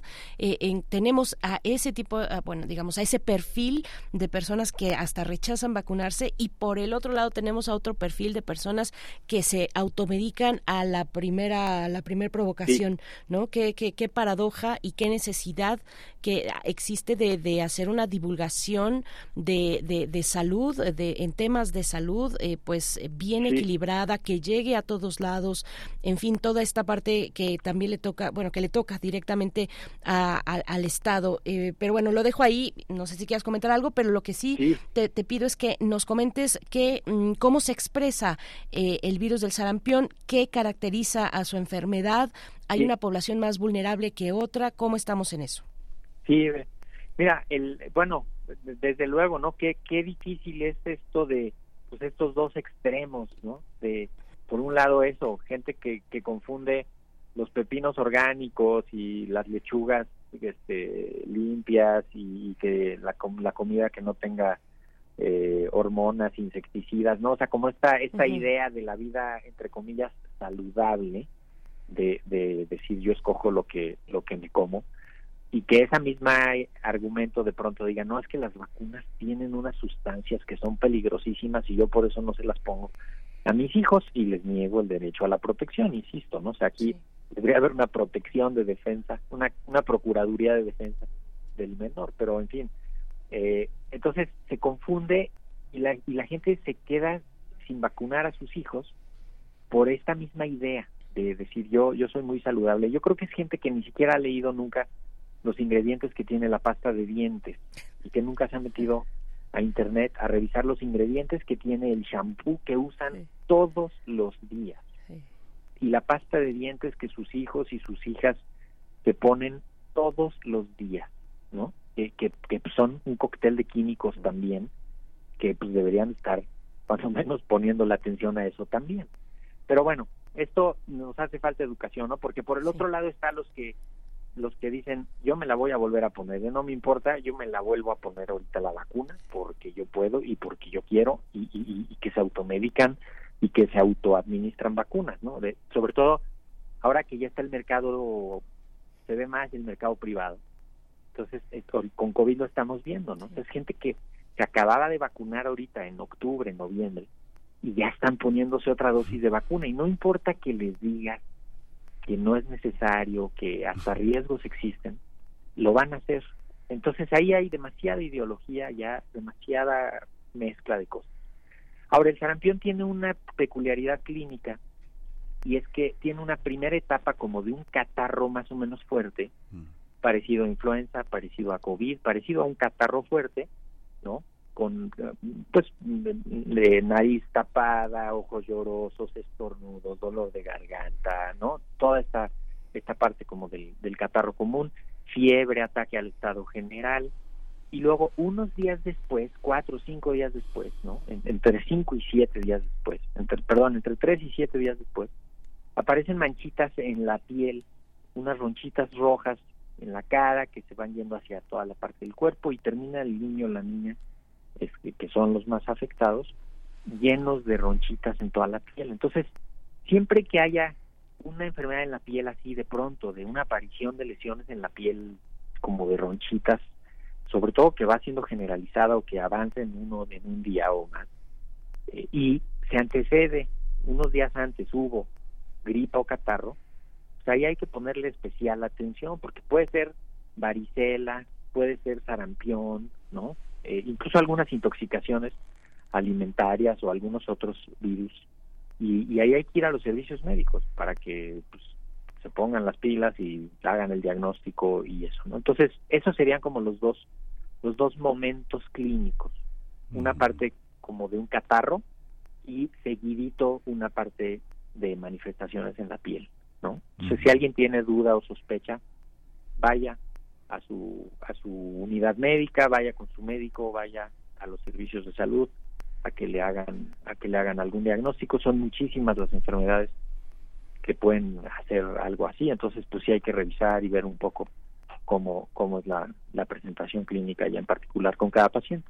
Sí, y es que ha variado, Mauricio, la, la percepción clínica a partir de ciertos elementos epidemiológicos que obligan a que, que, han obligado a que el sector salud eh, público tenga una preponderancia tan fuerte, a menos que sea uno de los grandes hospitales de, de gran reconocimiento privado, porque los consultorios eh, este, carecen de toda esa experiencia clínica y del cuadro epidemiológico que, que es necesario para la valoración clínica, ¿no? Digamos que ese ámbito teórico es necesario aplicarlo en una observación constitucionaria diaria, ¿no? Totalmente, totalmente, Miguel Ángel. Además, como no ha habido sarampión en los últimos años, entonces los médicos, y, voy a decir los médicos jóvenes, pero ya ahorita ya son muchos, ¿eh? Los, ni tan jóvenes, pero los médicos eh, no, la mayoría de los médicos no han visto casos de sarampión. No hemos visto casos de sarampión. Yo no, yo nunca he visto un caso de sarampión. Este, entonces eso también dificulta la sospecha diagnóstica. Por eso pues, sí es importante que lo sigamos enseñando en las escuelas de medicina. nosotros seguimos dando una clase de sarampión este, y viendo fotos y viendo videos y leyendo sobre el asunto. Este, porque imagínate que se te quedan los médicos sin saberlo diagnosticar, ¿no? Pues no lo van a, ni siquiera va a entrarles la sospecha de diagnóstico. Por eso también se emiten las alertas epidemiológicas, para que todos los médicos del sector las conozcan, sepan las características, entiendan lo que esté pasando y puedan actuar en consecuencia. Sí, doctor Mauricio. Bueno, por último, las recomendaciones que, que, realiza y que publica nuestra universidad, eh, ¿qué, destacar de, de, lo que ya se ha dado en este comunicado? Sí, pues mira, lo, lo primero es proteger a los más vulnerables, voltear a ver las cartillas de vacunación, sobre todo de los, de los niños y niñas de uno, de seis y adolescentes, ¿no? Los de un año, los de seis años, que es donde deberían de tener al año la primera dosis a los seis años el refuerzo eh, y a los 11 años casi les ponen un refuerzo con sarampión rubiola, ¿no? Que sería voltear a ver eso, proteger a los más vulnerables. Eh, los mayores de 50 años podrían considerarse que ya están protegidos, que ya les dio y que ya tampoco están en tanto riesgo. Eh, y evitar contagios incluso de los catarros comunes. Otra vez pensar en si tienen síntomas o si los niños, niñas tienen síntomas, pues tratar de aislarlos, tratar de ponerles un cubrebocas en la medida de lo posible, estar pendientes de la evolución, detectar datos de alarma, no automedicarlos. Ya con eso podría ser que, que vayamos ganando ganando el terreno y checar las cartillas a los centros de salud a que les pongan las vacunas como, como les deben ir tocando. Pues muchísimas gracias, Mauricio Rodríguez Álvarez, profesor del Departamento de Microbiología en la Facultad de Medicina, conductor de Hipócrates 2.0, programa sobre medicina, investigación. Muchísimas gracias, querido Mauricio. Con muchísimo gusto, Mere Miguel Ángel, que tengan un bonito día y que sea una buena semana para todos. Gracias. Igualmente, doctor Mauricio Rodríguez, hasta pronto. Muchas gracias.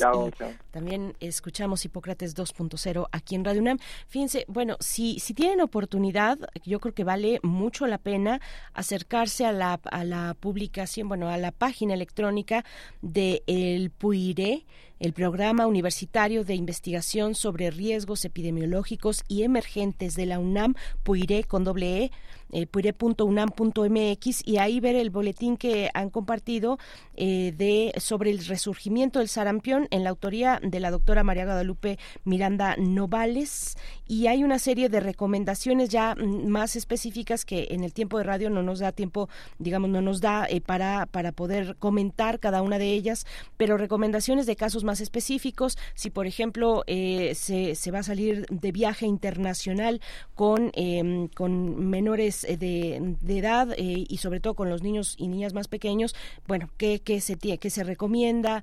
Eh, las personas adultos que no recuerden haber sido inmunizados o tengan un o no tengan comprobante de inmunización, de vacunación, pues deberán acudir, deberán recibir una dosis de SR de la vacunación con doble viral y, bueno, una serie de casos más específicos, más aterrizados que pues les pueden orientar, les puede orientar mucho esta, esta publicación.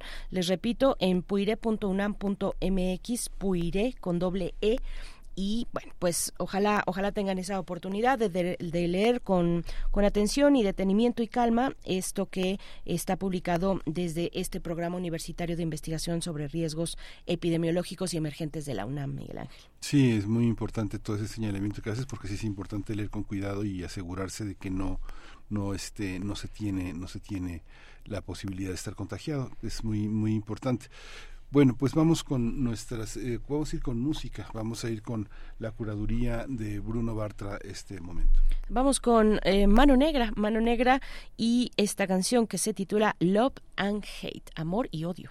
Mm.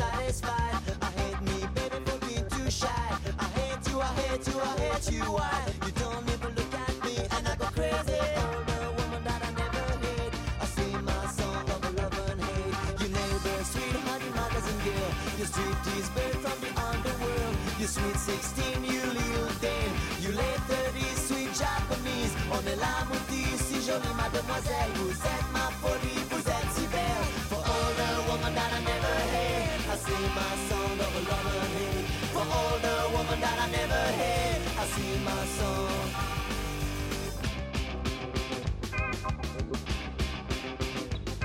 Thank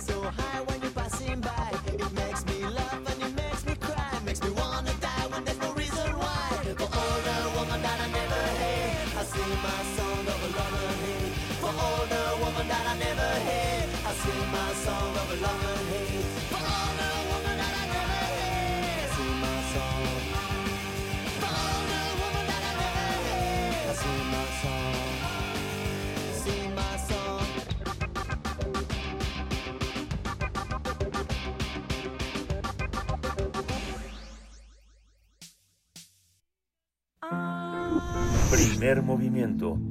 Hacemos comunidad con tus postales sonoras. Envíalas a primermovimientounam.gmail.com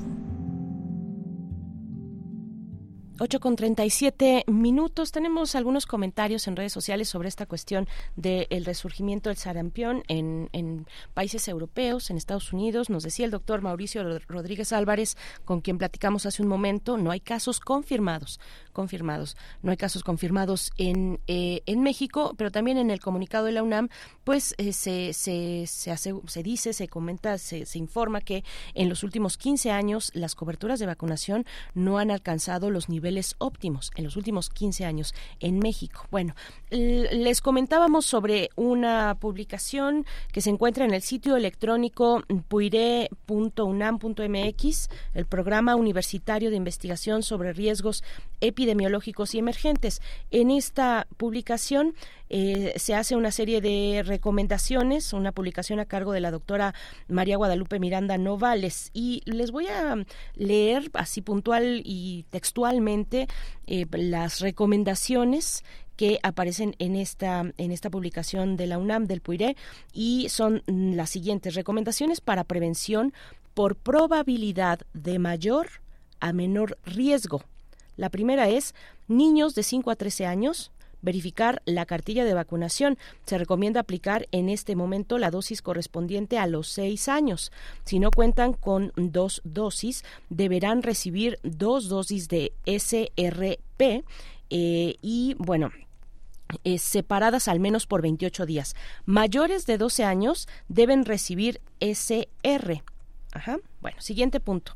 Para los niños de 6 a 11 meses de edad que van a realizar un viaje internacional, deben recibir una dosis de vacuna contra el sarampión.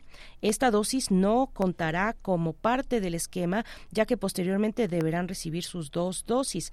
Los lactantes que van a viajar mm, deberán recibir dos dosis de SRP con un intervalo entre ambas dosis de al menos 28 días. Los estudiantes en niveles medios y superiores que no tengan evidencia de haber recibido dos dosis, deberán recibir dos dosis de SR con un intervalo entre ambas dosis de al menos 28 días. Los adultos que no recuerden haber sido inmunizados o tengan comprobante de inmunización deberán recibir una dosis de SR. Los que no tengan comprobante de inmunización, cartilla de vacunación y no recuerden haber recibido inmunización, dos dosis de SR para adultos. Y bueno, por último, los nacidos antes de 1957 se consideran inmunes. Nacidos antes de 1957 se consideran inmunes. Eh, pues bueno, esto es parte de cuando hablamos de, eh, por ejemplo, de eh, la dosis de SRP, nos estamos refiriendo a sarampión, rubiola y parotiditis y la vacuna SR para eh, sarampión y rubiola. Bueno, pues con, de nuevo vale la pena mm, leer con calma este este comunicado, tanto el de la UNAM como este ya más específico que va sobre lo mismo, por supuesto, pero es más específico el de puire.unam.mx, resurgimiento del sarampión. Eh, a cargo de la doctora Miranda Novales. Sí, muy muy muy importante seguir este este este avance de investigación que pone sobre la balanza toda una política de salud de los últimos de la última década, así que bueno, vale la pena seguir este este panorama. Por supuesto, pues vamos ya con nuestra nota internacional 8 con 41 minutos. Primer movimiento. Hacemos comunidad con tus postales sonoras. Envíalas a primermovimientounam.gmail.com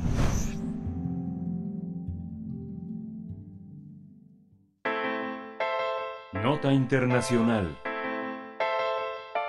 en Argentina, un grupo de diputados de La Libertad Avanza presentó un proyecto oficialista para derogar la ley de aborto que ingresó a la Cámara Baja. Esta, esta iniciativa propone condenas de prisión para aquellas mujeres que decidan interrumpir su embarazo, así como a los médicos que participen en la intervención, por lo que se podrían quedar inhabilitados en el ejercicio de sus funciones de manera temporal si finalmente deciden intervenir. Las penas de cárcel contempladas en eh, la reforma varían en función de la situación de cada mujer.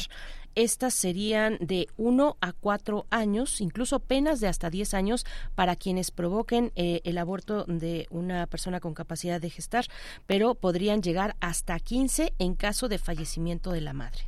Eh, desde diciembre de 2020 en Argentina el aborto es una práctica legal hasta las 14 semanas de gestación. El Senado reconoció el derecho a las mujeres a abortar de forma segura, gratuita y además legal. Pues vamos a tener un análisis sobre esta propuesta eh, realizada en Argentina, esta propuesta eh, que ha realizado la diputada Rocío Bonacci. Y bueno, con este, con este objeto nos acompaña la maestra América Cepeda Caviedes, eh, doctorante en Ciencias Sociales en la Universidad de Buenos Aires, maestra en Ciencia Social por el Colegio de México y licenciada en Estudios Latinoamericanos por la UNAM. Es miembro del Grupo de Estudios sobre Política y Juventudes del Instituto eh, Gino Germani. Gracias, eh, maestra América Cepeda, por acompañarnos esta mañana. Muy buenos días, bienvenida. Buenos días, Berenice y Miguel Ángel. Es un gusto estar aquí otra vez y sobre todo en la víspera al Día Internacional de la Radio, así que aprovecho para mandarles un, una felicitación a ustedes y a todo el equipo que hace posible el primer movimiento. Muchísimas gracias, muchísimas gracias. Eh, ¿cómo, cómo, en, ¿Cómo entender una situación, una ley que aparece, que hace visibles los derechos y que de pronto a, caprichos ideológicos, a caprichos partidistas, las, pueden las personas ser despojadas de un derecho que adquirieron? ¿Esto en términos eh, jurídicos es posible? Sí, bueno, sí. Eh, Así es, lamentablemente es posible, o sea, esta, esta iniciativa de reforma constitucional pudiera ser aprobada, así como otra serie de paquetes de medidas que también se está discutiendo fuertemente en la Cámara de Diputados de Argentina. De hecho, el contexto en el que se da esta iniciativa de ley para derogar el derecho eh, al, al aborto legal y gratuito se da en el marco de unas discusiones también por una reforma de ley que conlleva también más de 600 artículos eh, y que se es conocida como la ley ómnibus. Entonces, en paralelo, la Libertad Avanza, eh, bueno, este grupo de diputados oficialistas sacó esta iniciativa de ley que además era parte de sus propuestas de campaña eh, desde que se inició el espacio, el espacio nació eh, con tintes muy conservadores en cuanto a derechos políticos y sociales y la inserción de la mujer en la vida pública. Después ha tenido algunas variaciones ideológicas, incluso tienen eh, dos vertientes feministas actualmente, una que es pro aborto y otra que es anti aborto pero el grupo de diputados que lanza esta iniciativa de ley eh, pertenece a ese grupo muchísimo más conservador en cuanto a los derechos sociales y políticos de las mujeres. Sí, eh, maestra, em, tengo entendido que quien presenta, bueno, este grupo, digamos, eh, quien ha tomado la vocería de este grupo que presenta esta iniciativa es la diputada Rocío eh, Bonacci.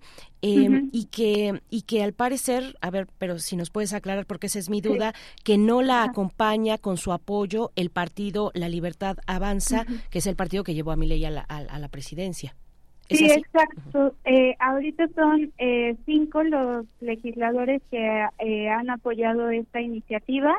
Es eh, la diputada Bonacci, como ya bien mencionabas, María Fernanda Araujo, Manuel Quintanar, y dos personajes que son muy importantes dentro de la Libertad Avanza, que es la diputada Lilia Lemoine, que ha tenido muchas muchos escándalos por las iniciativas que quiere llevar a cabo en cuestión de derechos.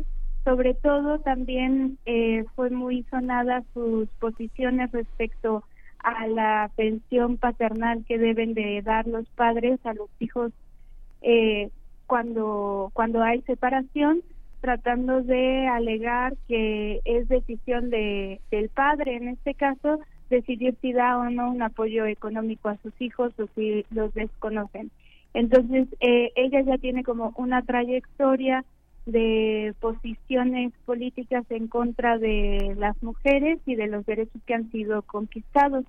Y por el otro lado está Oscar Sago, que es uno de los eh, diputados fundadores de la Libertad Avanza. Eh, por otro lado, el Ejecutivo, mediante el vocero presidencial Manuel Adorni, se, se deslindó de esta propuesta, de esta iniciativa de ley, eh, a mí me parece que justamente en el marco de unas eh, reformas tan importantes como la ley ómnibus y que están siendo duramente cuestionadas y que no ha sido nada fácil para el gobierno de Miley juntar los votos. Me parece que el Ejecutivo no quisiera eh, distraer en este momento a esa discusión por eh, la discusión del aborto que al final de cuentas sí representa a un grupo dentro de la libertad avanza, pero no a la totalidad del espacio político.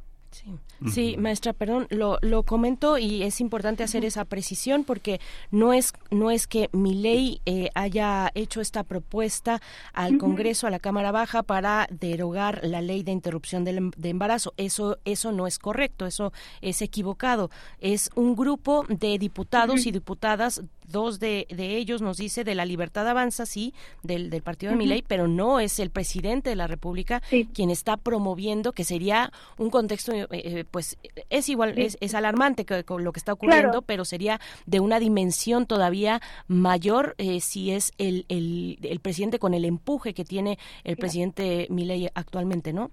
Sí, lo que pasa es que, bueno, es un poco complicado saber exactamente en qué posición está porque en el proyecto de ley de la ley Omnibus sí utiliza algunos términos como niños no nacidos para referirse a, a los productos de los abortos, ¿no? Entonces, está desconociendo y está cambiando el lenguaje de la legislación. En la ley ómnibus no está la de la derogación de la ley del aborto, pero sí se puede ver que hay una preparación legislativa para transformar eh, para transformar estos derechos, ¿no? Y que hay la apertura de la puerta, eh, se está abriendo la puerta a que estas iniciativas puedan entrar con un marco jurídico y constitucional que las englobe y que es lo que se ha estado tratando en las últimas semanas en la Cámara de Diputados. Claro, claro, tratar de darle la vuelta por otro lugar, ¿no? En, todo caso, sí. Exactamente. Exactamente. Y es una visión, digamos que oportunista de grupos conservadores para sumarse al conservadurismo ya tan evidente de mi ley, que es eh, como aprovechar una, una serie de debates en los que la oposición, el conservadurismo perdió frente a la sociedad, que tardó tanto conquistarse, pero que perdió, y que, y que es eh, de alguna manera aprovechar todo esto en a favor de un gobernante que tiene esas características. ¿Qué, qué, qué va arrastrando con todo eso? ¿Qué consecuencias tiene este perder esa batalla nuevamente con una iniciativa tan conservadora como esta? ¿Qué otras consecuencias tiene en términos de en términos de este eh, en términos de prevenir el la salud eh, ginecológica, la salud de las mujeres, de las jóvenes, eh, términos de vacunas de este de, eh, contra enfermedades que pueden ser mortales, ¿no? Como el cáncer cervicouterino, por ejemplo. Claro, sí, bueno, pues, o sea, realmente con, con el recuento que hicieron al principio podemos ver que el, el retroceso de esta legislación no es precisamente a la legislación anterior que sí permitía eh, el aborto en casos de violación o de violencia sexual en general, sino que estamos hablando de un retraso a la legislación del Código Penal que estaba vigente en 1921.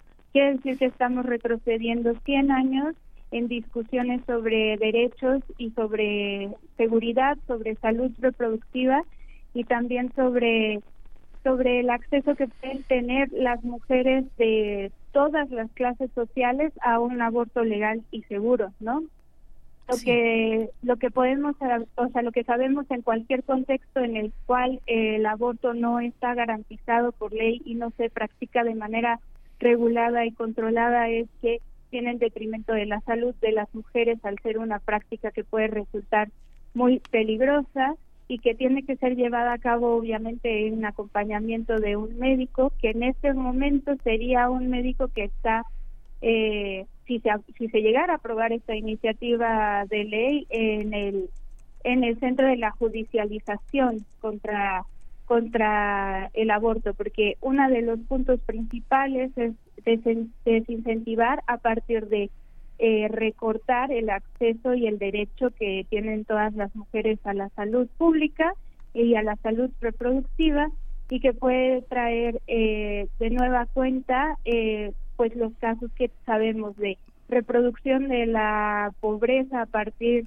de la de, la reproducción forzada de niñas, de jóvenes que han sufrido violencia sexual, también eh, mayor mortalidad eh, femenina eh, y también evidentemente las prácticas clandestinas, ¿no? Porque cuando esto sucede, lo que fomentan es a que exista un marco ilegal y paralelo de sistema de eh, a veces personas sin la autorización ni sin los conocimientos para llevar a cabo estas prácticas, ¿no?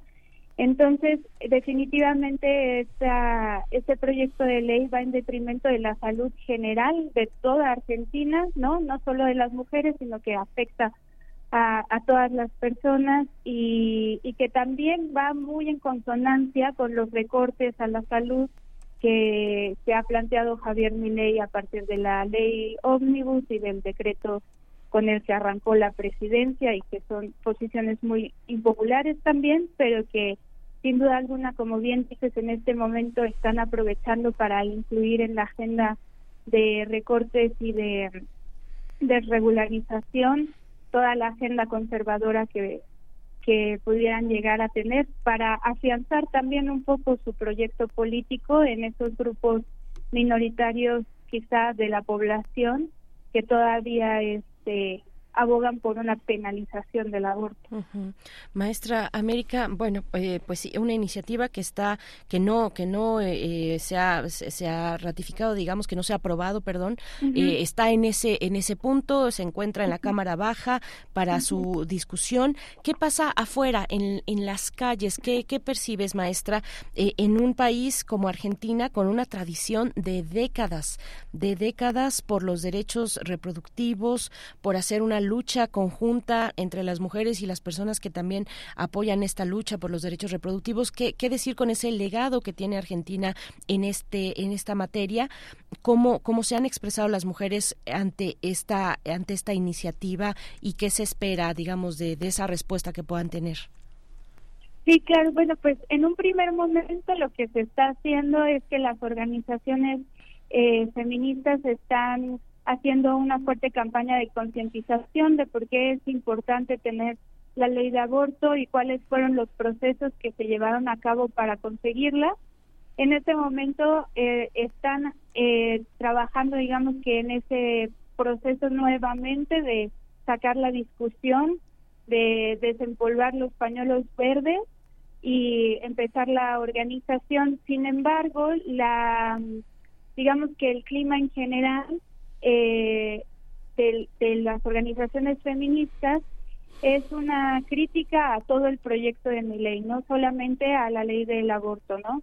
Entonces, en ese sentido, se están organizando de manera tal que no que no se pueda usar esta iniciativa de estos cinco diputados para distraer de todo lo que se está haciendo a partir de la ley ómnibus y de cómo ahí también se están sentando las bases para el rechazo a otros muchos derechos de las mujeres, ¿no? Como ya decía, como el derecho a recibir una pensión por parte del padre de sus hijos en caso de separación, eh, entre otras cosas, ¿no? Incluso la vicepresidenta Victoria Villarruel en algún momento eh, planteó derogar la ley de divorcio. Entonces, eh, bueno, estamos ante una situación de retroceso de más de 100 años en derecho y la Organización Popular de las Mujeres eh, está convocando de manera mucho más contundente a la marcha del 8 de marzo. Entonces eso es lo próximo que tenemos en la agenda. Ahora vamos a ver cómo se comporta eh, la discusión sobre la ley en la Cámara de Diputados, eh, cuándo inicia, cuáles van a ser los procedimientos a seguir, si es que se comienza a tratar, como es el, la intención de estos diputados. Y este y bueno, concentrar las fuerzas en el en el 8 de marzo para de ahí poder seguir organizando y movilizando a las mujeres. Mientras tanto, movilizarse también con las organizaciones sindicales y con las organizaciones sociales que ya llevan desde desde principios del año en las calles manifestándose por el ajuste económico.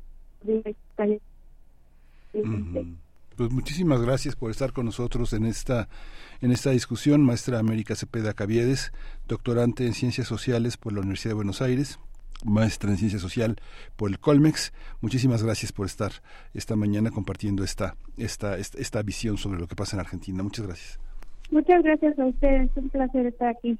Gracias, maestra. Igualmente eh, recibirte en este espacio. Bueno, que con eso último, una manifestación del 8M en Argentina, que será este año, con un gobierno ya distinto, muy distinto, con una cara distinta, eh, ya lejos, digamos, con todos sus errores grandes del peronismo, de, la izquierda partidista. Bueno, pues eh, va a ser importante no dejar de observar lo que ocurre en Argentina. Son las 8 con 58 minutos, nos vamos a ir con música. La propuesta de Bruno Bartra nos lleva a escuchar a la banda estadounidense de los 60, 70 The Velvet Underground, I'm Sticking With You, estoy pegado a ti.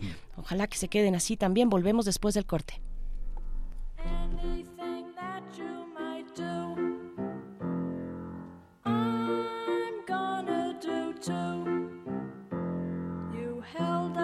stagecoach in the rain, and I'm doing the same. Saw you hanging from a tree, and I made believe it was me.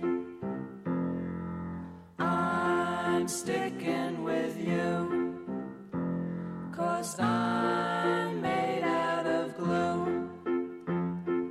Anything that you might do, I'm gonna do too. Go into the stratosphere. Soldiers fighting with the calm. But with you by my side, I can do anything. When we swing, we hang past right and wrong.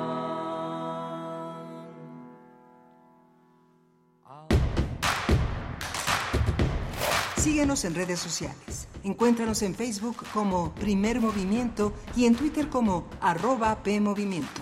Hagamos comunidad.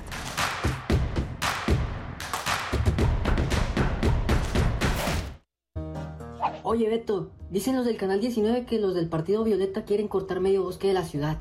No creas mentiras. Si yo vi en las noticias del 8 que es bueno que corten los árboles porque vea chaneques viviendo ahí. Además, en las redes sociales vi enojados a los del partido beige y ves que dicen en la tele que esos son los enemigos del pueblo. Yo creo que es bueno. Además, ni es la mitad. Ahí dijeron que son nada más tres quintos. No, hombre, ¿cómo te dejas manipular, Beto? Revisa a quién le conviene que te creas las noticias sin consultar. Consulta lo que veas y compara la información. Ay, Beto, échale coco. 22.500 kilómetros cuadrados. 125 municipios. 12.7 millones de votantes. Más de 15 procesos electorales. Cerca de 30.000 asuntos resueltos. Un tribunal electoral. Tribunal Electoral del Estado de México. Justicia electoral al servicio de la ciudadanía.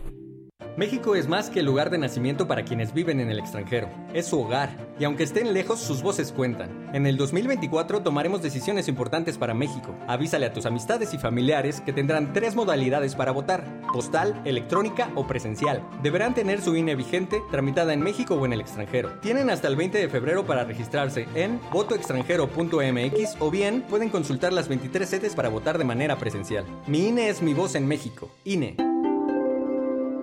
México es un país de sueños, ilusiones, esperanza y aspiraciones. Somos el país de las ideas. Nos enorgullecen nuestras tradiciones, paisajes y familias. Las y los mexicanos anhelamos a tener un país seguro, competitivo, productivo, con oportunidades para todas y todos. Vemos en la niñez nuestro futuro, en nuestros adultos el pasado, sin perder de vista nuestro presente. Nada ni nadie nos puede detener. Somos un partido de innovaciones. Somos de izquierda, la verdadera izquierda. Somos PRD. Radio Ibero León y la Red de Radios Universitarias de México se unen en cadena para conmemorar el Día Mundial de la Radio. La radio inició como la transmisión de ondas electromagnéticas a la atmósfera. Estas ondas viajan a la velocidad de la luz, 300.000 kilómetros por segundo, y forman un patrón determinado, Básicamente, el emisor de la radio convierte nuestra voz en señales electromagnéticas.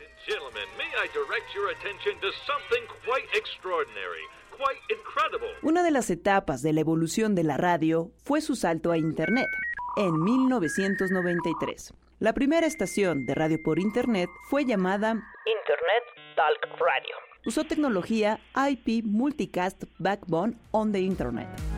Hoy en día, la radio por Internet funciona mediante un ordenador que transmite audio a un servidor web con software de streaming y que en lugar de quedar alojado en dicho servidor, pasa continuamente para ser escuchado por los usuarios y su contenido se transmite y puede ser accesible desde cualquier punto del planeta.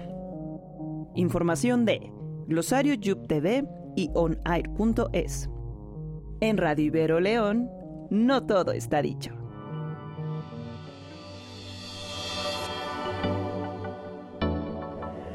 Red de Radios Universitarias de México. México es un país de sueños, ilusiones, esperanza y aspiraciones. Somos el país de las ideas. Nos enorgullecen nuestras tradiciones, paisajes y familias. Las y los mexicanos anhelamos a tener un país seguro, competitivo, productivo, con oportunidades para todas y todos. Vemos en la niñez nuestro futuro, en nuestros adultos el pasado, sin perder de vista nuestro presente. Nada ni nadie nos puede detener. Somos un partido de innovaciones. Somos de izquierda, la verdadera izquierda. Somos PRD. ¿Sabías que la Ciudad de México cuenta con una fiscalía especializada para la atención de delitos electorales? La FEPADE es la autoridad encargada de procurar justicia en materia penal electoral. Previene, investiga y persigue delitos electorales. Si eres víctima o testigo de un delito, denuncia al 800-133-7233, www.denunciadigital.cdmx.gov.mx o en cualquier agencia del Ministerio Público. Fiscalía especializada para la atención de delitos electorales de la Ciudad de México. Denunciar es prevenir.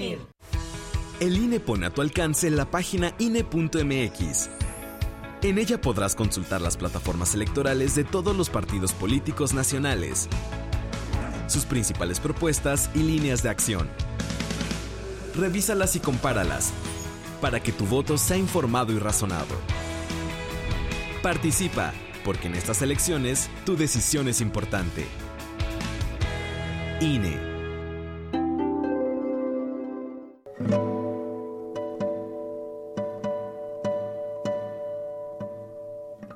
Hola, soy Ana Lara y los invito a descubrir quiénes son los compositores contemporáneos, qué escriben y quién los interpreta. La cita es todos los miércoles a las 18 horas en Nació una nueva música, por supuesto en Radio UNAM 96.1 FM, Experiencia Sonora.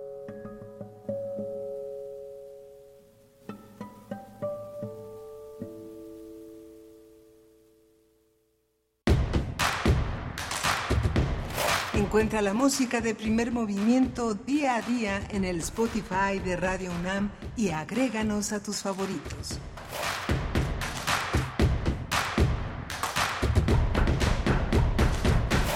Buenos días, estamos de vuelta en primer movimiento en Radio UNAM. Son las nueve con seis minutos ya, nueve con seis minutos, la hora del centro del país. Iniciamos eh, con la semana en este lunes 12 de febrero del 2024 con ustedes. Gracias, gracias por su permanencia.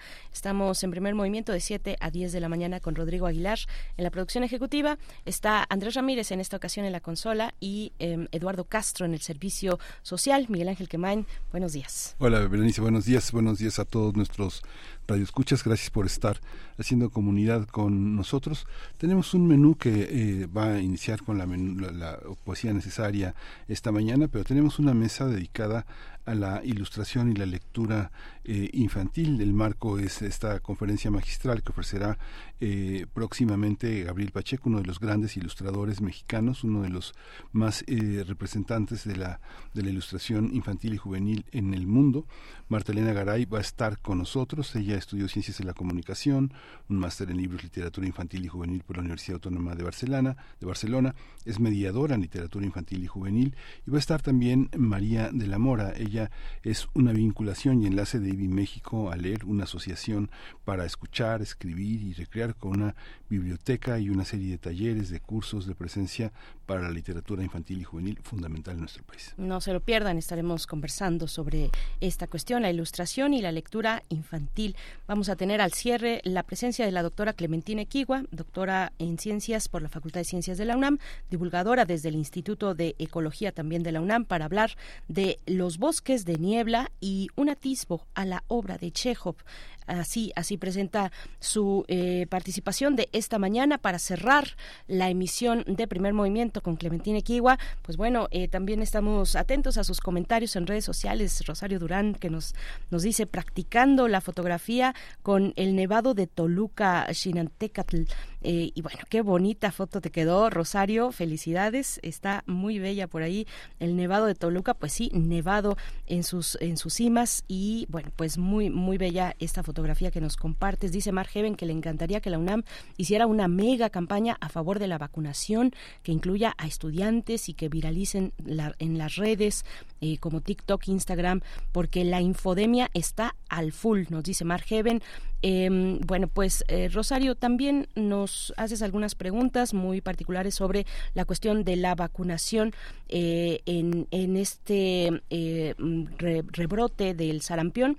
Te recomiendo que con detenimiento, en cuanto tengas oportunidad, puedas leer tanto el comunicado de la UNAM que, que, publicó la UNAM el pasado el pasado 8 de febrero, está en la Gaceta Universitaria y también que puedas, ahí al final de esa nota hay una liga, eh, o si no la puedes buscar directamente para el sitio electrónico de Puire, con doble e, punto es P-U-I-R-E-E unam.mx y leer eh, lo que nos comenta en su artículo la doctora María Guadalupe Miranda Novales, El resurgimiento del sarampión, así se titula, y donde da una serie de recomendaciones para la prevención de este virus. Eh, y ahí ya ubicar tu caso más específico. Mm, y bueno, es una recomendación para que todos se acerquen a esta publicación electrónica del puire.unam.mx. Vamos a tener ya la poesía necesaria, son las nueve con nueve minutos. Vamos con ella. Vamos. Es hora de poesía necesaria. Las formas eh, del amor que, que fracasa, que se encuentra, que se prolonga, que se detiene, son parte de lo que este mes eh, que tiene en una parte comercial, muy comercial, la reflexión sobre el amor y, en una, y una parte muy seria también del, del, orden de lo filosófico, de lo social, pues eh, trato de poner una parte de esto en esta selección de poesía que he hecho con un poema muy muy conocido de Pedro Salinas, pero que en este contexto vuelve a brillar, y esta canción de Joaquín Sabina, y nos dieron las 10, que tiene una idea también muy interesante del amor. Pedro Salinas es uno de los grandes poetas de la generación del 27, eh, uno de los hombres que puso antes de la Segunda Guerra eh, la idea del compromiso, de la participación, de mostrar el lado oscuro de las cosas, aquello que las explica, que ayuda de paso a encontrar nuestro propio camino. Se llama el poema Serás amor. ¿Serás amor un largo adiós que no se acaba? Vivir desde el principio es separarse en el primer encuentro con la luz, con los labios, el corazón percibe la congoja de tener que estar ciego y solo un día. Amor es el retraso milagroso de su término mismo. Es prolongar el hecho mágico de que uno y uno sean dos, en contra de la primer condena de la vida. Con los besos, con la pena y el pecho se conquistan en afanosas lides, entre gozos parecidos a juegos, días, tierras, espacios fabulosos, a la gran disyunción que está esperando, hermana de la muerte o muerte misma. Cada beso perfecto aparta el tiempo, le echa hacia atrás, ensancha el mundo breve donde puede besarse todavía. Ni en el llegar ni en el hallazgo tiene el amor su cima. Es en la resistencia a separarse en donde se le siente, desnudo, altísimo, temblando. Y en la separación no es el momento cuando brazos o voces se despiden con señas materiales, es de antes, de después. Si se estrechan las manos, si se abraza, nunca es para apartarse, es porque el alma ciegamente siente que la forma posible de estar juntos es una despedida larga, clara, y que lo más seguro es el adiós.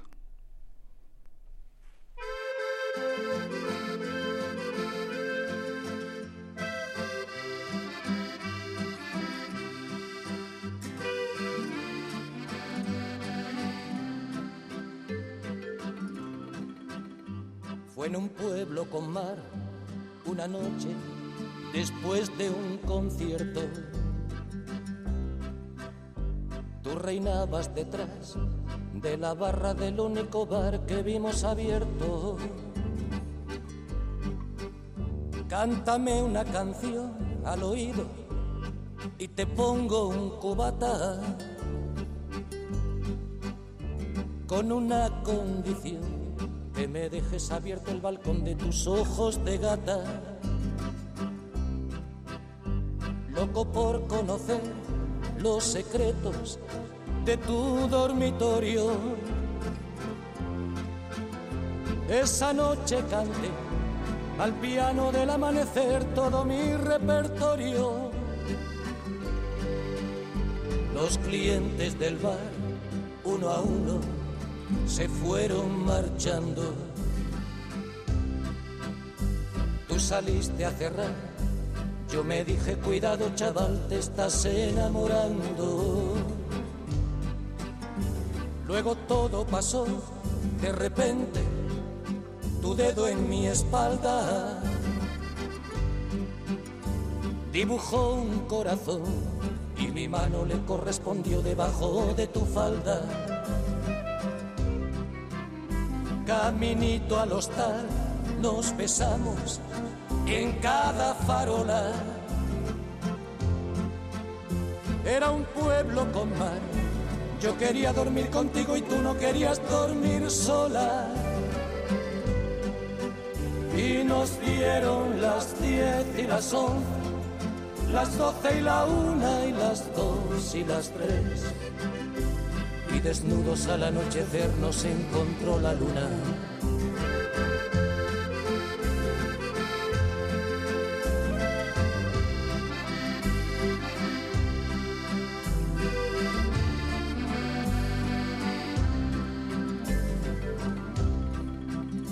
Nos dijimos adiós, ojalá que volvamos a vernos.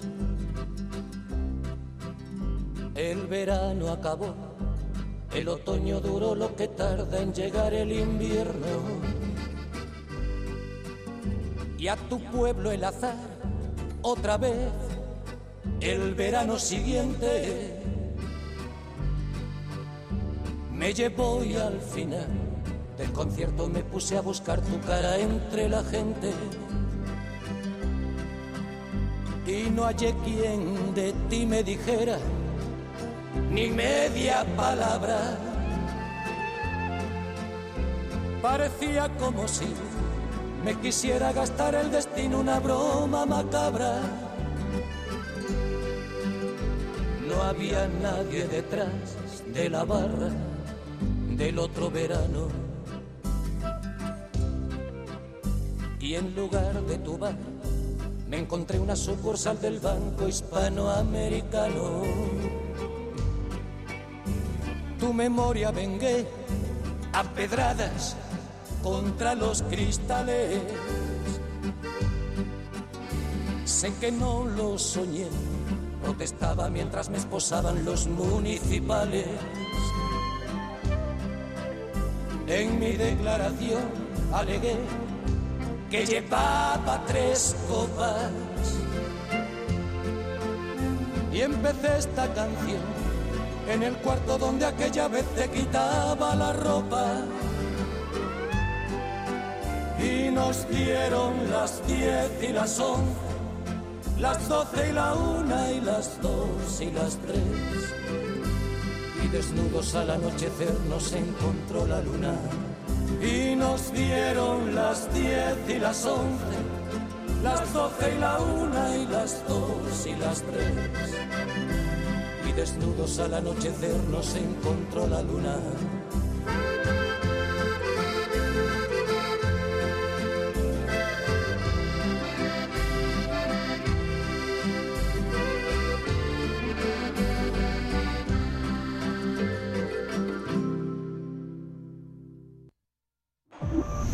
Primer movimiento.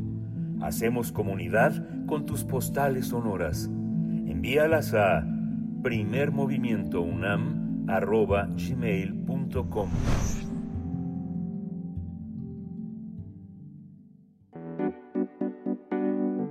La mesa del día.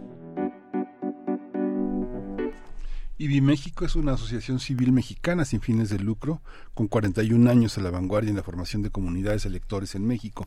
Está afiliada a IBI Internacional Bowden Books for Young People, un colectivo fundado en 1953 al que actualmente están adscritas más de 81 secciones nacionales. Su objetivo es propiciar un mejor entendimiento entre los pueblos a través de la literatura infantil, así como garantizar el acercamiento de las infancias a los libros, concebiendo, concibiendo la lectura como una herramienta fundamental para el desarrollo de cada persona para sí eh, y, lograr lograr así la mejor eh, una mejor calidad de vida y el desarrollo sostenible de cada sociedad.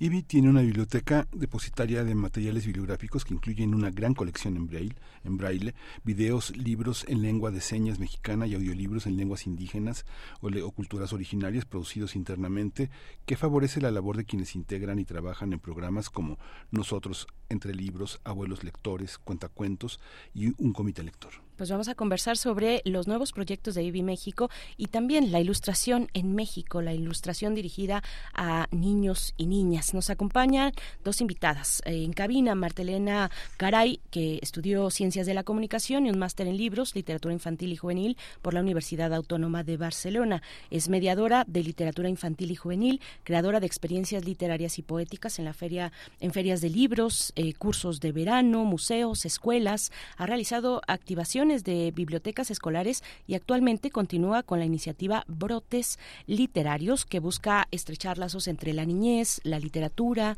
el medio ambiente a través del colectivo Santo Remedio Literatura para Niñas y Niños que creó en 2015. Martelena Garay, bienvenida, gracias por, por estar aquí en cabina presencialmente además esta mañana para hablar de estos temas. ¿Cómo estás? Hola Berenice, hola Miguel Ángel, muchas gracias por esta invitación. Estoy feliz de estar aquí.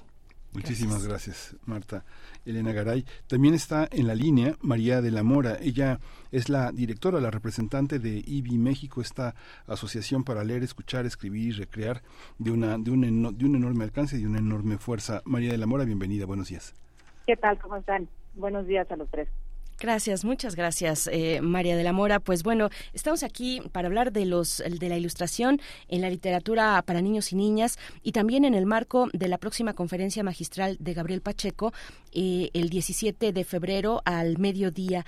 Y mm, Marta, nos has traído una selección de libros ilustrados por Gabriel Pacheco y por otros ilustradores también. Algunos títulos más conocidos, otros un poco menos, todos bellísimos y que da cuenta también de la evolución de este ilustrador, pues, eh, pues ya tan, tan posicionado y ubicado en, en, este rubro de la literatura infantil. Cuéntanos, cuéntanos un poco de lo que estamos, eh, pues, de lo que va a pasar en la conferencia, un poco la idea de tener a este ilustrador Gabriel Pacheco en conversación con los públicos. Claro que sí. Bueno, pues primero que nada quería agradecerle también a María de la Mora, que es la directora de IBI, porque nosotros como colectivo que trabajamos directo con niños y niñas la literatura, acercándoles estos libros precisamente y otros, a niños sobre todo que no tienen acceso a libros, ¿no? O sea, hay, eh, somos, tenemos un, somos muy privilegiados todos los que estamos aquí, pero ah, eh, porque tenemos acceso a este tipo de libros, pero eh, niñas y niños eh, que no lo tienen y gracias a IBI México que tiene un acervo inmenso de 60 mil libros para niños, nosotros como colectivo también vamos con IBI y, y, llevamos sus libros a ciertas comunidades alejadas donde son páramos donde no hay libros libros, no hay nada, ¿no? Entonces, eh, lo que estamos haciendo de esta conferencia es principalmente porque queremos empezar a hacer eventos con IBI en colaboración para recaudar fondos para seguir trabajando, eh, en nuestro caso, como colectivo, atendiendo a estos niños y niñas, defendiendo el derecho al libro y la lectura, que es nuestra misión como colectivo, y que coincidimos con IBI, ¿no? Formar lectores literarios, eh, en nuestro caso literarios principalmente. Y pues María este, nos escuchó y estuvo muy contenta de hacer este evento porque ella también tiene un plan de hacer muchos eventos eh, para, como con el fin de profesionalizar también, seguir profesionalizando eh, este, esta esta misión, digámoslo así, entre mediadores, editores, escritores y gente de la comunidad que también participe para que se, para que sea posible, porque hay una situación que ya María podrá contar también, eh, que, que, es necesario que todos apoyemos eh, eh, participando también en este, en este tipo de conferencias que estamos invitando, digamos, a ilustradores, diseñadores, pero también al público en general, porque Gabriel, Gabriel Pacheco es un mexicano, un ilustrador mexicano que lleva 10 años viviendo en Italia y él eh, dirige una exposición que se llama La imagen de la fantasía en una escuela que es la más antigua de, este, de ilustración en Italia.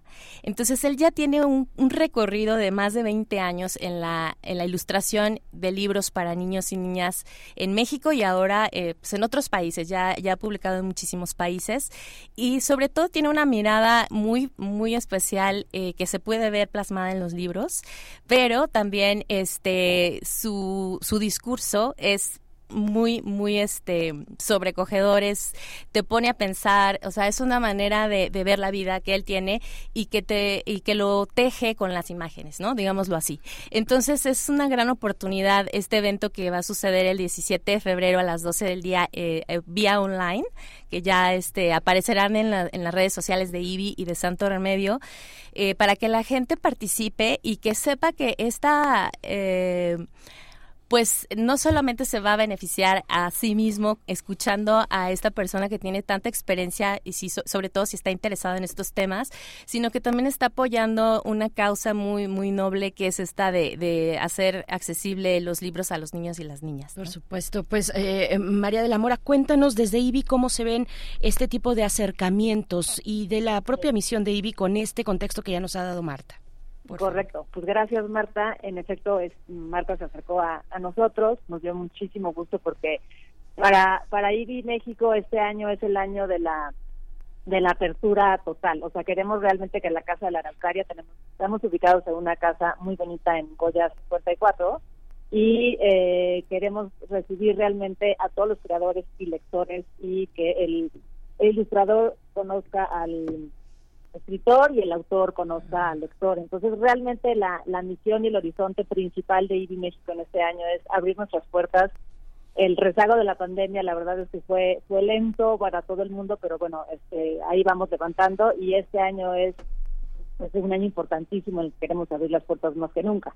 Y pues empezamos con este tipo de charlas, intercambios pues, de, de una manera increíble con, con, con Gabriel, que pues obviamente es un ahora sí que es un rockstar de la literatura infantil y juvenil, entonces Marta se acercó con nosotros, por tanto Remedio y había tenido una relación muy buena siempre y ahora más que nunca la vamos a tener, porque justamente la intención es juntar fuerzas y unir comunidades lectoras para, como dice Marta, ir más allá de nuestras puertas y poder realmente acercarnos a hacia los lectores, los autores y los ilustradores. Entonces estamos súper contentos con este evento, ya se han sumado muchísimas personas lo increíble de que sea online es que pues la verdad es que nos, nos llama gente de, distintos países con un interés enorme y, como decía Marta, ¿no? Tenemos la, intención de que esto sea, bueno, la intención y un programa ya bastante bastante generoso y bastante fuerte de recibir a muchísima gente en, en, nuestras instalaciones y vía eh, online para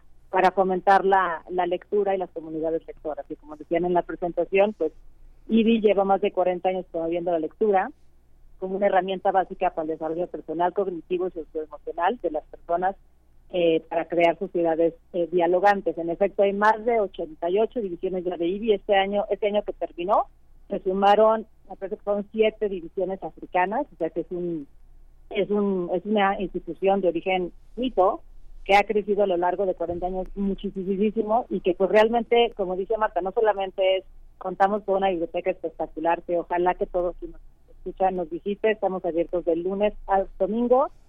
Es una biblioteca que es francamente hermosa, entonces nos encantaría verlos por ahí. Y eh, no solamente es eso, sino que trabajamos internamente el equipo de, de IBI llevando los libros y la lectura y el diálogo a comunidades allá donde no, no tienen tanto acceso y tanto privilegio como nosotros. Entonces, todas esas actividades y programas que hacemos favorecen, como dice Marta, no solamente al usuario y a la audiencia y a las comunidades, sino que sus pequeños donativos la verdad es que hace una diferencia enorme para que nosotros podamos hacer nuestra labor y, llevar a mediadores ahí acercando la literatura a niños y niñas por todo el país. Sí, quien conoce la biblioteca se dará cuenta que es eh, un, una, un conjunto editorial de muchísimos años que muchos de los libros solo se han editado, solo se han editado una vez. ¿Cómo es la reacción, Marta Elena, de, de las comunidades a las que se han acercado? Yo he visto algunas de las eh, de las participaciones que has tenido vía vía este electrónica y siempre hay una oferta, siempre hay la posibilidad de que muchos de esos públicos que son económicamente muy desfavorecidos tengan descargas electrónicas o acceso a otros libros de una manera más más, más fácil, más sencilla. ¿Cómo, ¿Cómo es este contacto? Yo, yo no conozco a alguien que pueda tener una biblioteca como la que hay en IBI, ¿no? Yo creo que no es posible privada, personal, ¿no? Son demasiados libros infantiles, ¿no? Y generalmente tienen una cuestión utilitaria de los niños crecen, se quedan los libros en sus cuartos, los niños se van, son adolescentes y ya los libros se quedaron ahí, pero no forman parte de una biblioteca articulada de investigación, de estudio, ¿no? ¿Cómo, cómo ha sido la experiencia para, para ti en ese sentido, Marta? Bueno, hemos tenido la fortuna de conocer, eh, bueno, de conocer asociaciones civiles y de trabajar con ellas. Justo eh, Casa Gallina AC, que eh, sus ejes son em, comunidad, medio ambiente y cultura. Ellos trabajan en Santa María la Ribera. Entonces, ellos ya están, tienen un programa muy amplio también en esa comunidad que pues tiene, está considerada de barrio adentro, es parte de esos, de ese programa y ahí ellos ya tienen ubicadas las escuelas eh, públicas que son más desfavorecidas o están este, marginadas. por ejemplo, en la que hemos trabajado en la, en la Sandino, esta escuela está rodeada de fábricas y de mm, la fábrica de sal, de Coca-Cola, o sea, hay mucho pues un caos ahí, ¿no? Entonces, eh, esta asociación civil nos ha invitado a hacer un trabajo más profundo en esa escuela, donde hemos activado la biblioteca y eh, escolar con libros porque hay muchas voluntades. La directora, por ejemplo, hizo una kermés y todo el dinero lo, eh, recaudado fue a Filig y compró libros, álbum, porque sí le interesa y entonces estaban estos libros, ¿no?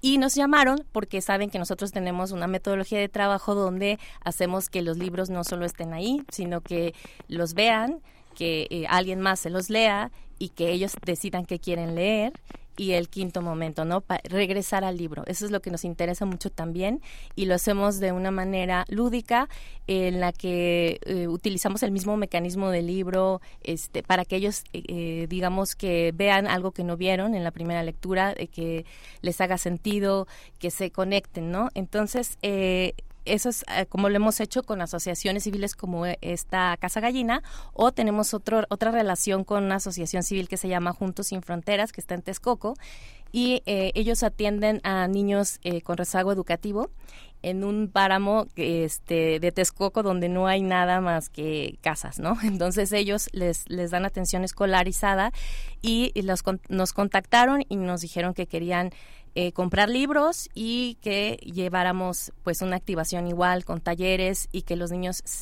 pues se encontraran con los libros. Entonces, ha sido muy bonita esta, estas relaciones que hemos tenido con otra asociación civil, por ejemplo, Profauna en Saltillo, que ellos trabajan el medio ambiente, eso protegen una, una montaña, y con ellos quisimos hacer este proyecto que mencionaste, Brotes Literarios, eh, con nuestro equipo, ¿no? Que somos un equipo de mujeres eh, que tenemos diferentes profesiones, una bióloga, una que se dedica al medio ambiente, Sandra, este, Gaby, eh, Adriana y Sole, Ale también, que es pedagoga y gestoras culturales las otras dos. Todas nosotras este, trabajamos juntas para llevar a cabo este tipo de, proyectos, acercar los libros a los niños eh, y no solo acercarlos, sino que de verdad se involucren con ellos y dejar de hacer eh, algo lejano, que dejen de, de, ser algo lejano para ellos, ¿no? Principalmente de esta manera y bueno, con IBI ahora, que este también es una asociación civil, pero es, tiene un diferente perfil porque es precisamente el el lugar donde están los libros, ¿no? Entonces, eh, la idea o nuestra finalidad es justo dejar que los libros estén guardados y llevarlos a donde los niños naturalmente están, ¿no? Las escuelas, los museos, eh, los centros culturales donde llegan niños, ahí es donde nosotros vamos, como Mm. santo remedio. María de la Mora, hay una, hay una parte que les toca a ustedes que es observar cómo se comporta el mercado del libro, cómo están los ilustradores cerca, los propios eh, autores, la feria del libro infantil y juvenil. ¿Qué es lo que observas como un, un, un panorama este tanto con oportunidades como con como con baches como con desventajas yo creo que eh, también este no sé este momento este momento para la cultura. En México tampoco ha sido como desde mi punto de vista observo que no no hay una producción significativa en relación a momentos del pasado que han sido muy fecundos con grandes intercambios internacionales y grandes ediciones este en colaboración. Esa es mi percepción pero tú que sabes tú que estás Sí. en el medio cómo lo observas Sí, pues imagínate, en, en 40 años eh, la industria editorial evidentemente ha dado, este, ha tenido unos saltos y unos retrocesos gigantescos como como toda industria. Yo eh, al- hace 40 años cuando cuando arrancó IBI México, pues la producción este liter- eh, de literatura infantil era nula prácticamente, o sea, cuando yo era chica, pues comprar libros, este, que mis papás me quisieran comprar libros, había pues puras ediciones de Disney mal traducidas, ¿no? O traducidas en Argentina o en España y realmente decir soy editor eh, o, soy autor de literatura infantil, pues eh, había verdaderamente muy poquita producción y era muy complicado. Pero por otra parte, irónicamente, pues sí había una actividad en las escuelas y una relación con la Secretaría de Educación en las escuelas mucho más activa. Eh, se- eh, eh, la- las, las editoriales tenían pues, como mayor acceso más a proyectos dentro de las escuelas públicas apoyados por, por la Secretaría y pues eso ha eh, evidentemente variado mucho y ha, tenido muchos cambios. La, ma- la gran ma- maravilla ahora es que pues, hay un montón de editoriales, eh, no solo mexicanas, ¿no? sino por todo el mundo que hacen verdaderas maravillas, no es lo mismo eh, o sea, tú, tú ves ahora el, el nivel y la categoría de los autores y de los ilustradores, y pues son, son ediciones que hace 40, 50 años no nos hubiéramos ni imaginado, ¿no? En México es impresionante la, la cantidad de, de pequeñas editoriales que han crecido y que tienen un acervo verdaderamente fantástico. Y es una maravilla justamente este intercambio entre IBI, porque pues entre las divisiones internacionales de IBI, porque es súper enriquecedor el tema de concursos y convocatorias, pues porque justamente como hacemos queremos crecer comunidades lectoras, pues también queremos crecer comunidades creadoras, ¿no? Porque pues es se trata de un intercambio y de una colaboración. Em, justamente ese es el papel de IBI, eso no solamente es el lugar de los libros, como dice, como dice Marta, muy bonito, sino es también, tenemos como tres patas, la parte de ser ese como centro de, de- convivencia, de encuentros, de, intercambio eh, entre la gente que genera y crea los libros, las comunidades lectoras y más allá de eso un poco en, en línea, bueno, no un poco, muy en línea de lo que hace Santo Remedio, llevar no solamente el libro a los lugares donde no hay acceso, sino el mediador. Una parte importantísima de, de, de IBI es no solamente poner al libro como, digamos así, un objeto muerto o estático, sino este este acceso del el niño y el joven al libro a través de una mediación de lectura. Una de- de- mediación de lectura en la que no solamente se lee el libro, sino se lee el mundo. Es el libro como un objeto de conciencia, de libertad, de diálogo y eh, realmente integrar comunidades lectoras que lo que más importa es pues, las ideas y las los pensamientos que se generan a través de la lectura, ¿no? No es solamente una cuestión lúdica o para pasar el tiempo, que sí, sino pues todo aquello que el gozo de la lectura genera en, en, el intercambio colectivo. Eh, en cuanto a la serie del libro y la, la producción, pues, pues sí, o sea, digamos que ahí va, yo creo que hay verdaderas joyas y verdaderas editoriales que están haciendo maravillas y que y la verdad es que fíjate que sí es un, un sector como muy solidario, o sea, sí es, sí es gente que, se conocen todos, todos estamos conscientes de quién es quién, dónde están, qué premios hay, y pues eso es importante, ¿no? Que como que hay, como que hay una gran conciencia de la, de la importancia de, de esta, de esa industria que, pues, que, que está bien, pues que tiene gente súper valiosa, ¿no?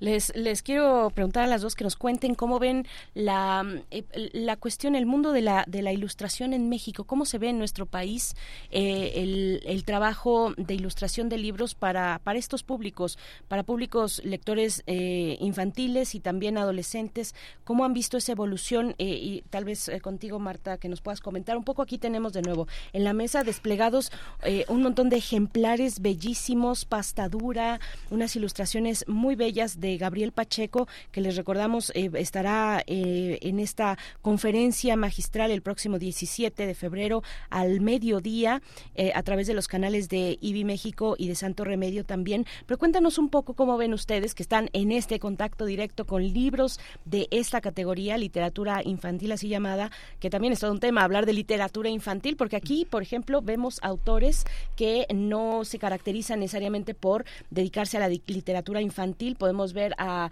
García Lorca, estaba por acá, eh, eh, estaba Juan José Arreola y teníamos, bueno, aún a varios autores, Octavio Paz, en fin, sí, varios, varios autores que no están eh, catalogados en ese, en ese lugar, pero que tenemos estos libros y a través de una de, una ilustración como la que hace Gabriel Pacheco, pues pueden llegar a distintos públicos lectores. ¿Cómo lo ves? Bueno, la ilustración, eh, digamos que es algo de lo que primero me enamoré de la literatura infantil y juvenil a través de unas ilustraciones de Gabriel Pacheco en la Feria del Libro Infantil y Juvenil de hace 20 años, ¿no? Entonces, eh, yo sí he visto, bueno, como desde la mediadora, desde mediadora de lectura, desde ese lugar, eh, que últimamente no se le ha dado espacio a las, a las, ilustraciones como antes se veía en las ferias. Por ejemplo, en la programación de Felix sí me, me sorprendió mucho ver muy buenos programas eh, de autores, eh, textos increíbles, pero la ilustración no está tan presente, o sea, como en otros años, ¿no? Entonces, esos espacios donde ha florecido la ilustración que yo considero que es por eso, porque hay premios para ilustradores, porque está la feria donde tienen un escaparate increíble, o sea, sí lo, sí lo tuvieron en esta última FILIG, hay una exposición, pero no hubo mucha programación con ilustradores y es algo que a mí me, me, me atañe, me afecta. Y creo que es por eso también la razón por la que me acerqué a IDI a decirle vamos a hacer actividades con ilustradores porque no veo espacios donde, o sea, o suficientes espacios donde los ilustradores pueden estar haciendo actividades con niños y niñas, con familias, ¿no? Entonces, eh, María le pareció súper pertinente. Le digo, este IBI también debe ser un lugar para los ilustradores, un lugar donde ellos puedan sentirse en casa, ¿no? Hacer actividades donde ellos puedan ir y encontrarse con sus públicos y exposiciones, o si quieren tener sus originales, o si este, quieren simplemente conversar sobre su libro favorito, ¿no? Entonces, creo que hace falta eso eh, hay muy poco y yo sí este, hago un, hago un llamado a las instancias que pues que podrían hacer algo al respecto, de que le, le, den más apoyo a la ilustración, a los ilustradores mexicanos, que hay muchísimo talento mexicano, o sea, de verdad hay una cantidad de ilustradores que están surgiendo y que también los están reconociendo en otros países como a Gabriel, que tiene más de 60 libros ilustrados, ¿no? O sea, es muy prolífico y tiene todos los, o sea, ha sido candidato a los mejores premios de, de, este, pues de literatura infantil y juvenil en, en el mundo, pero también hay otros autores igual mexicanos, latinoamericanos que, que pues están surgiendo y que en México sí siento que hubo un momento en que había mucha, mucha programación eh, en relación a ilustradores y que ahora ha disminuido. Y no sé cuál es la razón, pero yo sí insto a que, a que regresen a esos tiempos. Sí, ¿cómo, ¿cómo lo ves, María? Y, y, déjame, perdón, nada más, además proponerte que eh, cómo ves a las, a las editoriales que están apostando por los libros ilustrados, bueno, que, que hay varias y que, y que podemos encontrar justo en las ferias del libro, que son un encuentro, que son un espacio de intercambio eh, muy especial. ¿Cómo, ¿Cómo estás viendo esto, además de lo que comenta Marta?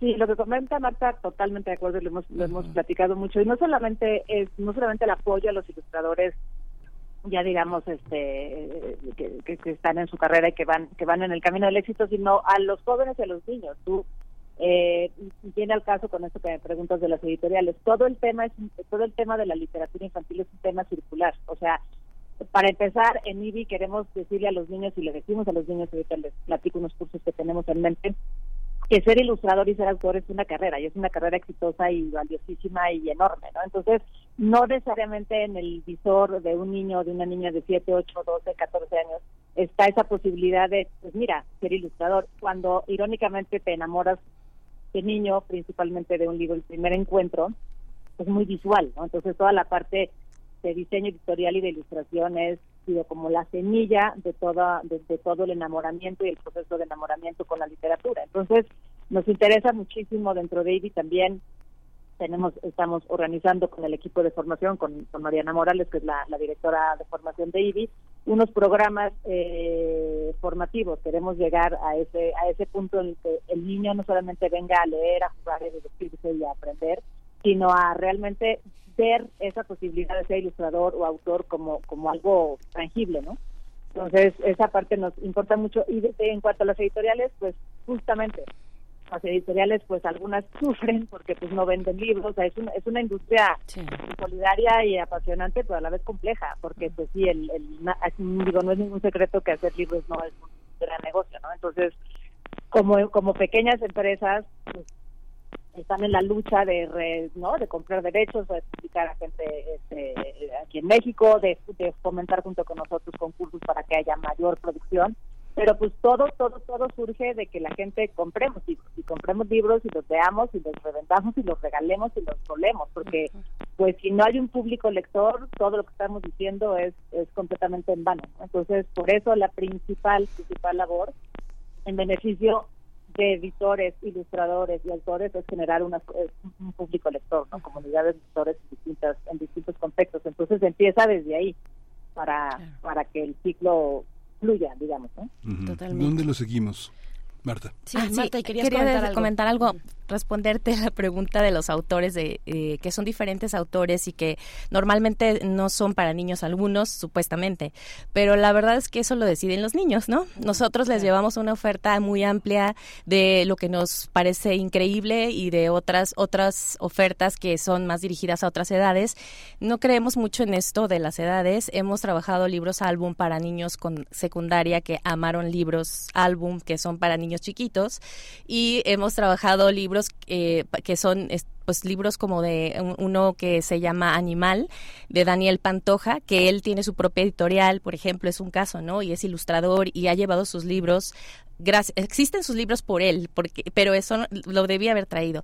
Es un libro que pareciera que es para un público adulto, pero lo leímos con niños y los niños están fascinados porque es poesía y la poesía no se tiene que entender. Entonces, realmente las edades no, no, no son relevantes. O sea, sí hacemos pruebas antes, ¿no? Porque también queremos que los niños pues no, no tengan contacto con algo que a lo mejor no les va a gustar. Hacemos pruebas pilotos siempre, pero realmente es muy sorprendente cómo los niños les puede gustar cualquier libro de- que está dirigido a cualquier edad. Entonces, eh, sí, y sí tratamos de leer estos libros con secundaria, por ejemplo, que eh, digamos libros de Octavio Paz, pero hay poemas de Octavio Paz que hemos utilizado en nuestro, es- nuestro, nuestros proyectos brotes literarios que implican mucha poesía de la naturaleza, por ejemplo. Tenemos muchos poemas que hemos leído de muchos autores que son que no están considerados para niños y que los niños en juegos eh, con los poemas están felices. Era Pues lo que quería gracias. agregar y ahora sí, Miguel Ángel, nada más nos, ya nos preguntabas algo de o sea, No, para ya nada más, nada más las coordenadas, Eh, pero bueno, les agradecemos sí. mucho. Ya están en nuestras redes sociales toda esta liga a la conferencia de Gabriel Pacheco. Les agradecemos muchísimo a María de la Mora eh, estar en este en este espacio. La gran biblioteca de IBI pues está a disposición de todos. Nada más repetir un poco las coordenadas, dónde está, cómo llegar. Ubicados en, no, gracias a ustedes, muchísimas gracias a ustedes y a su, a su público. Estamos ubicados en la calle Goya 54, Colonia Miscuac, y las redes son el eh, IBI México. Muchísimas gracias, Marta Garay. Muchísimas gracias por estar esta mañana con nosotros, Marta Elena Garay, comunicóloga, promotora. Muchas gracias. También si nos siguen en, en la red Santo Remedio, eh, literatura, de in- Instagram y Facebook. Perfecto, muchas gracias también. Eh, María de la Mora, de vinculación y enlace con IBI México, es I latina, B, B, Y, así van a encontrar en sus redes sociales. Nosotros vamos a invitarles en este momento, cuando son las 9 con 46 minutos, a que puedan escuchar eh, terminando, terminando eh, primer movimiento. queremos recomendarles el programa Habitare, Agenda Inaplazable, donde escucharemos la entrevista realizada en 2023 con el doctor Gerardo Ceballos, investigador del Instituto de Ecología y ganador del premio Frontera en la categoría Ecología y Biología de la Conservación por su investigación sobre la sexta extinción masiva. Va a estar conversando sobre los avances de este proyecto y lo pueden escuchar hoy, lunes 12 de febrero, hoy lunes 12 de febrero, 96.1 FM, por supuesto, eh, a las 4.5 de la tarde y su repetición en amplitud modulada el martes, el día de mañana, a la una de la tarde. Bueno, pues vamos a ir con música, nos vamos, no, ah, bueno, y, y vamos a escuchar, vamos a escuchar de qué se trata, vamos con ello. Los premios Fundación BBVA Fronteras del Conocimiento reconocen e incentivan la investigación y creación cultural de excelencia, galardonando a dos mexicanos por su trabajo sobre ecología y biología de la conservación. Los premios Fronteras distinguen avances fundamentales, disciplinares o supradisciplinares en las áreas de las ciencias básicas, naturales y sociales, así como de la tecnología, se reconoce también la creación de excelencia en la música y la ópera de nuestro tiempo. Asimismo, se presta atención particular a dos áreas críticas de la investigación del medio ambiente, el cambio climático y la ecología y biología de la conservación. Este año se inició la entrega de los premios Frontera desde el miércoles 10 de enero, en su decimasexta edición, reconociendo al equipo de Dorothy Jensen, Jean Jusuel, Valérie Masson Delmont, Jacob Schwander y Thomas Stoker, en la categoría Cambio Climático, por el descubrimiento en el hielo polar del vínculo entre los gases de efecto invernadero y el aumento global de la temperatura. El 24 de enero se premió a Ulrich Harrell, Arthur Harwich, Kazutoshi Mori y Peter Walter en la categoría Biología y Biomedicina por el descubrimiento de los mecanismos biológicos que controlan el funcionamiento de las proteínas y su papel clave en el origen de múltiples enfermedades. Mientras que el miércoles 31 de enero se reconoció a los mexicanos Gerardo Ceballos y Rodolfo Dirzo por cuantificar la magnitud de la sexta gran extinción de especies, en la categoría Ecología y Biología de la Conservación. El profesor Ceballos, investigador titular del Instituto de Ecología de la UNAM, y el profesor Dirzo, titular de la cátedra Bing en los departamentos de Biología y Ciencias de la Tierra de la Universidad de Stanford, documentan y cuantifican la pérdida masiva de biodiversidad, provocada por la actividad del ser humano, y llaman a relacionar la extinción de especies con el cambio climático global, y entender que esto amenaza el futuro de la humanidad. Por otra parte, el galardón más reciente fue entregado el 7 de febrero a Takeo Kanade, en la categoría Tecnologías de la Información y la Comunicación, por desarrollar fundamentos matemáticos en los que se basan la visión artificial y la percepción de los robots. Aún queda pendiente la entrega de reconocimientos en las categorías Economía, Finanzas y Gestión de Empresas, Humanidades y Ciencias Sociales y Música y Ópera, que se espera sean entregadas del 14 de febrero al 20 de marzo de este año. Los premios Fundación BBVA Fronteras del Conocimiento reconocen e incentivan la investigación y creación cultural de excelencia. En especial, contribuciones de singular impacto por su originalidad y significado.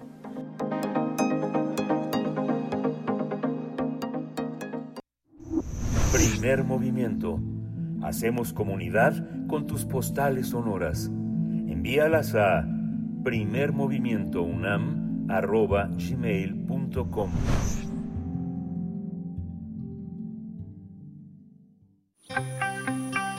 Biosfera en equilibrio. Saludamos esta mañana de lunes a la doctora Clementina Equigua, que ya nos acompaña esta mañana, divulgadora científica desde el Instituto de Ecología de la UNAM y también desde aquí, desde Radio UNAM, con su programa Habitare. Y en esta sección, doctora Clementina, muy buenos días, bienvenida. Estábamos escuchando, pues, y, felicitando también, alegrándonos por este, por este, eh, este reconocimiento al doctor Gerardo Ceballos. Vamos a poder escuchar, como, como ya eh, eh, han visto, el próximo, este lunes a las 4 de la tarde en Habitare, la retransmisión de una entrevista que realizaron al doctor Gerardo Ceballos en el 2023. Así es que, bueno, pues así te damos la bienvenida, doctora Equigua. ¿Cómo estás? Muy bien, muchísimas gracias. Pues sí, es una celebración para el instituto recibir estos premios, aunque se reconoce a una persona, pues por supuesto es orgullo para todo el personal y todo el instituto.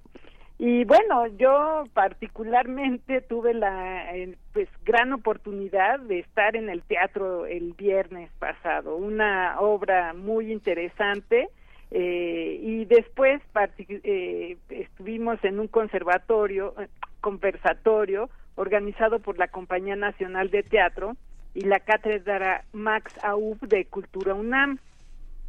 En el conversatorio estuvimos Rodolfo Obregón, director de escena, crítico y maestro del Centro Nacional de Investigación, Documentación e Información Teatral Rodolfo Usigli, mejor conocido como Citru, la actriz Octavia Popescu y Jorge A. Vargas, director artístico y cofundador del Teatro Línea de Sombra.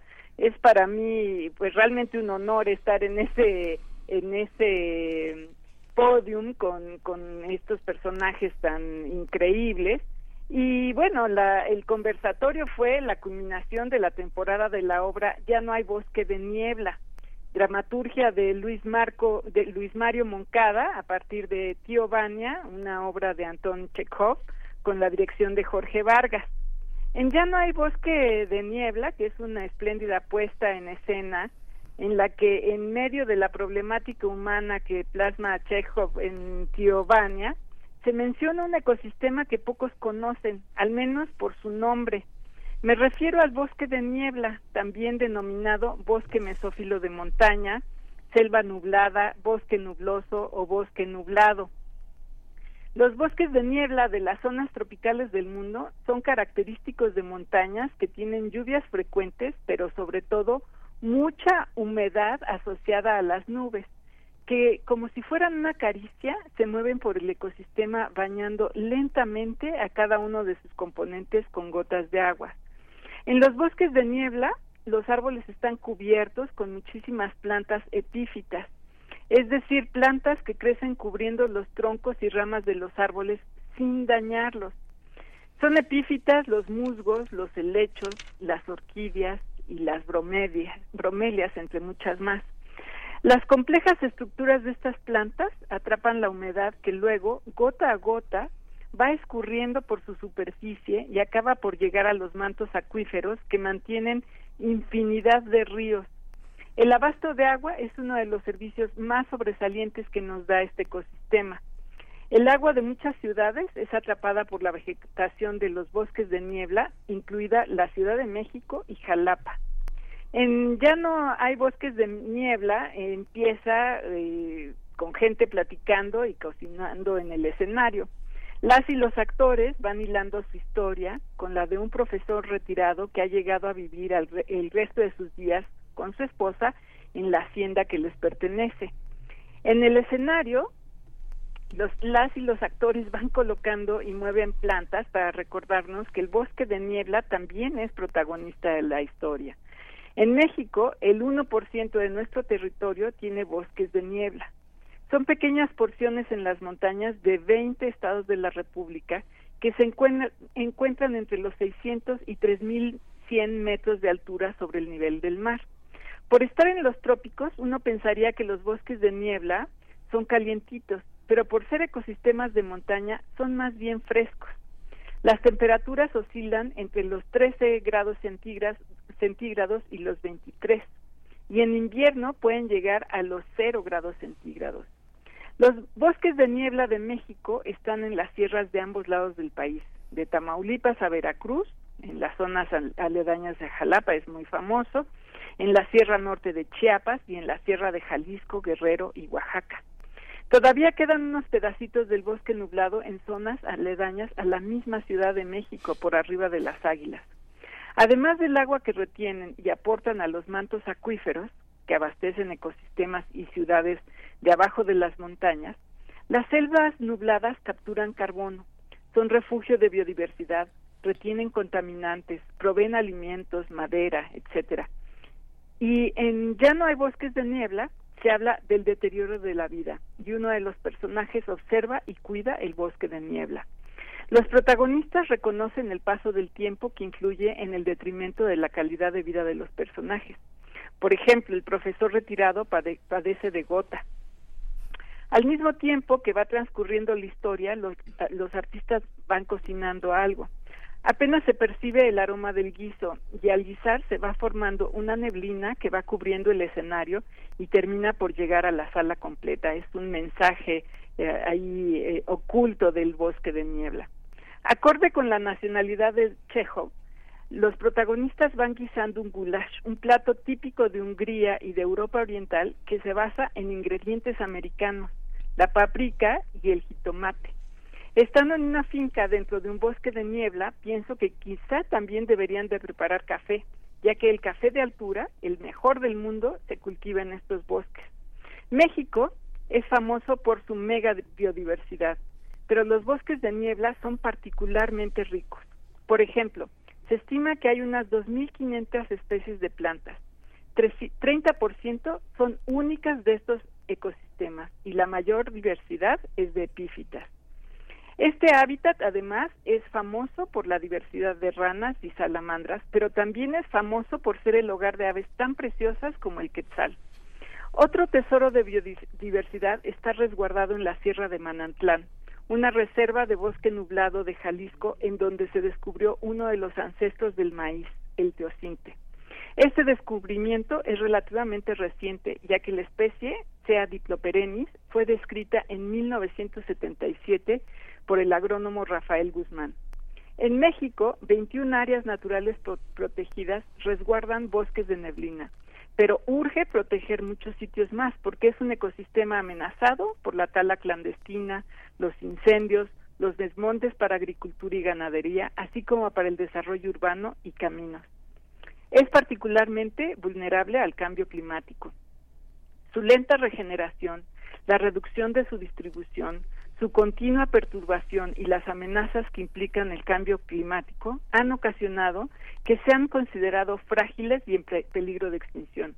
Por eso es importante eh, conservarlos y son prioritarios para su conservación. Gracias a mi participación en, en, el conversatorio de Ya no hay bosque de niebla, ahora sé que Anton Chekhov fue un médico ruso y un prolífico escritor. Dentro de su vasta obra dejó cuentos y varias piezas teatrales, en particular Tío Vania, la obra de teatro original de Ya no hay bosque de niebla, se basa en el espíritu del bosque, una obra más compleja en la que entre el drama humano, Chekhov también manifiesta su preocupación por la destrucción de la naturaleza desde entonces. El conversatorio después de Ya no hay un bosque de Ya no hay bosque de niebla fue una gran oportunidad para abordar el papel que pueden jugar las y los dramaturgos como fuerzas de combate contra la destrucción de la naturaleza que sufre el país y el mundo. Y quise transmitir en esa participación que el, la destrucción se puede detener y todas y todas podemos ser parte de una convivencia más armónica con la naturaleza. Y los dejo y si tienen oportunidad de ver la obra, asómense. Lástima que ya terminó la temporada, pero seguramente la presentarán otra vez por ahí. Vayan a verla, realmente vale la pena. Sin duda, muchas gracias. Qué, qué fortuna eh, estar, participar, formar parte de este evento. Muchas gracias, doctora Clementina Equigua. Nos tenemos que despedir, ya son las 10 de la mañana. Te deseamos lo mejor en esta semana que inicia. Y a todos ustedes, gracias. Quédense aquí en Radio UNAM. Miguel Ángel. Esto fue Primer Movimiento. El mundo desde la universidad.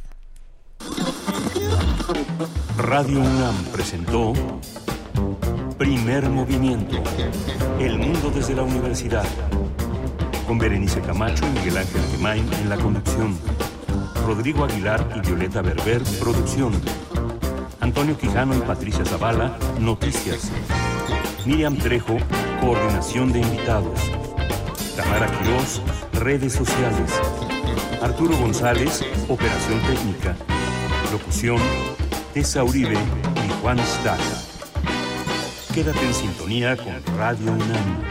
Experiencia sonora.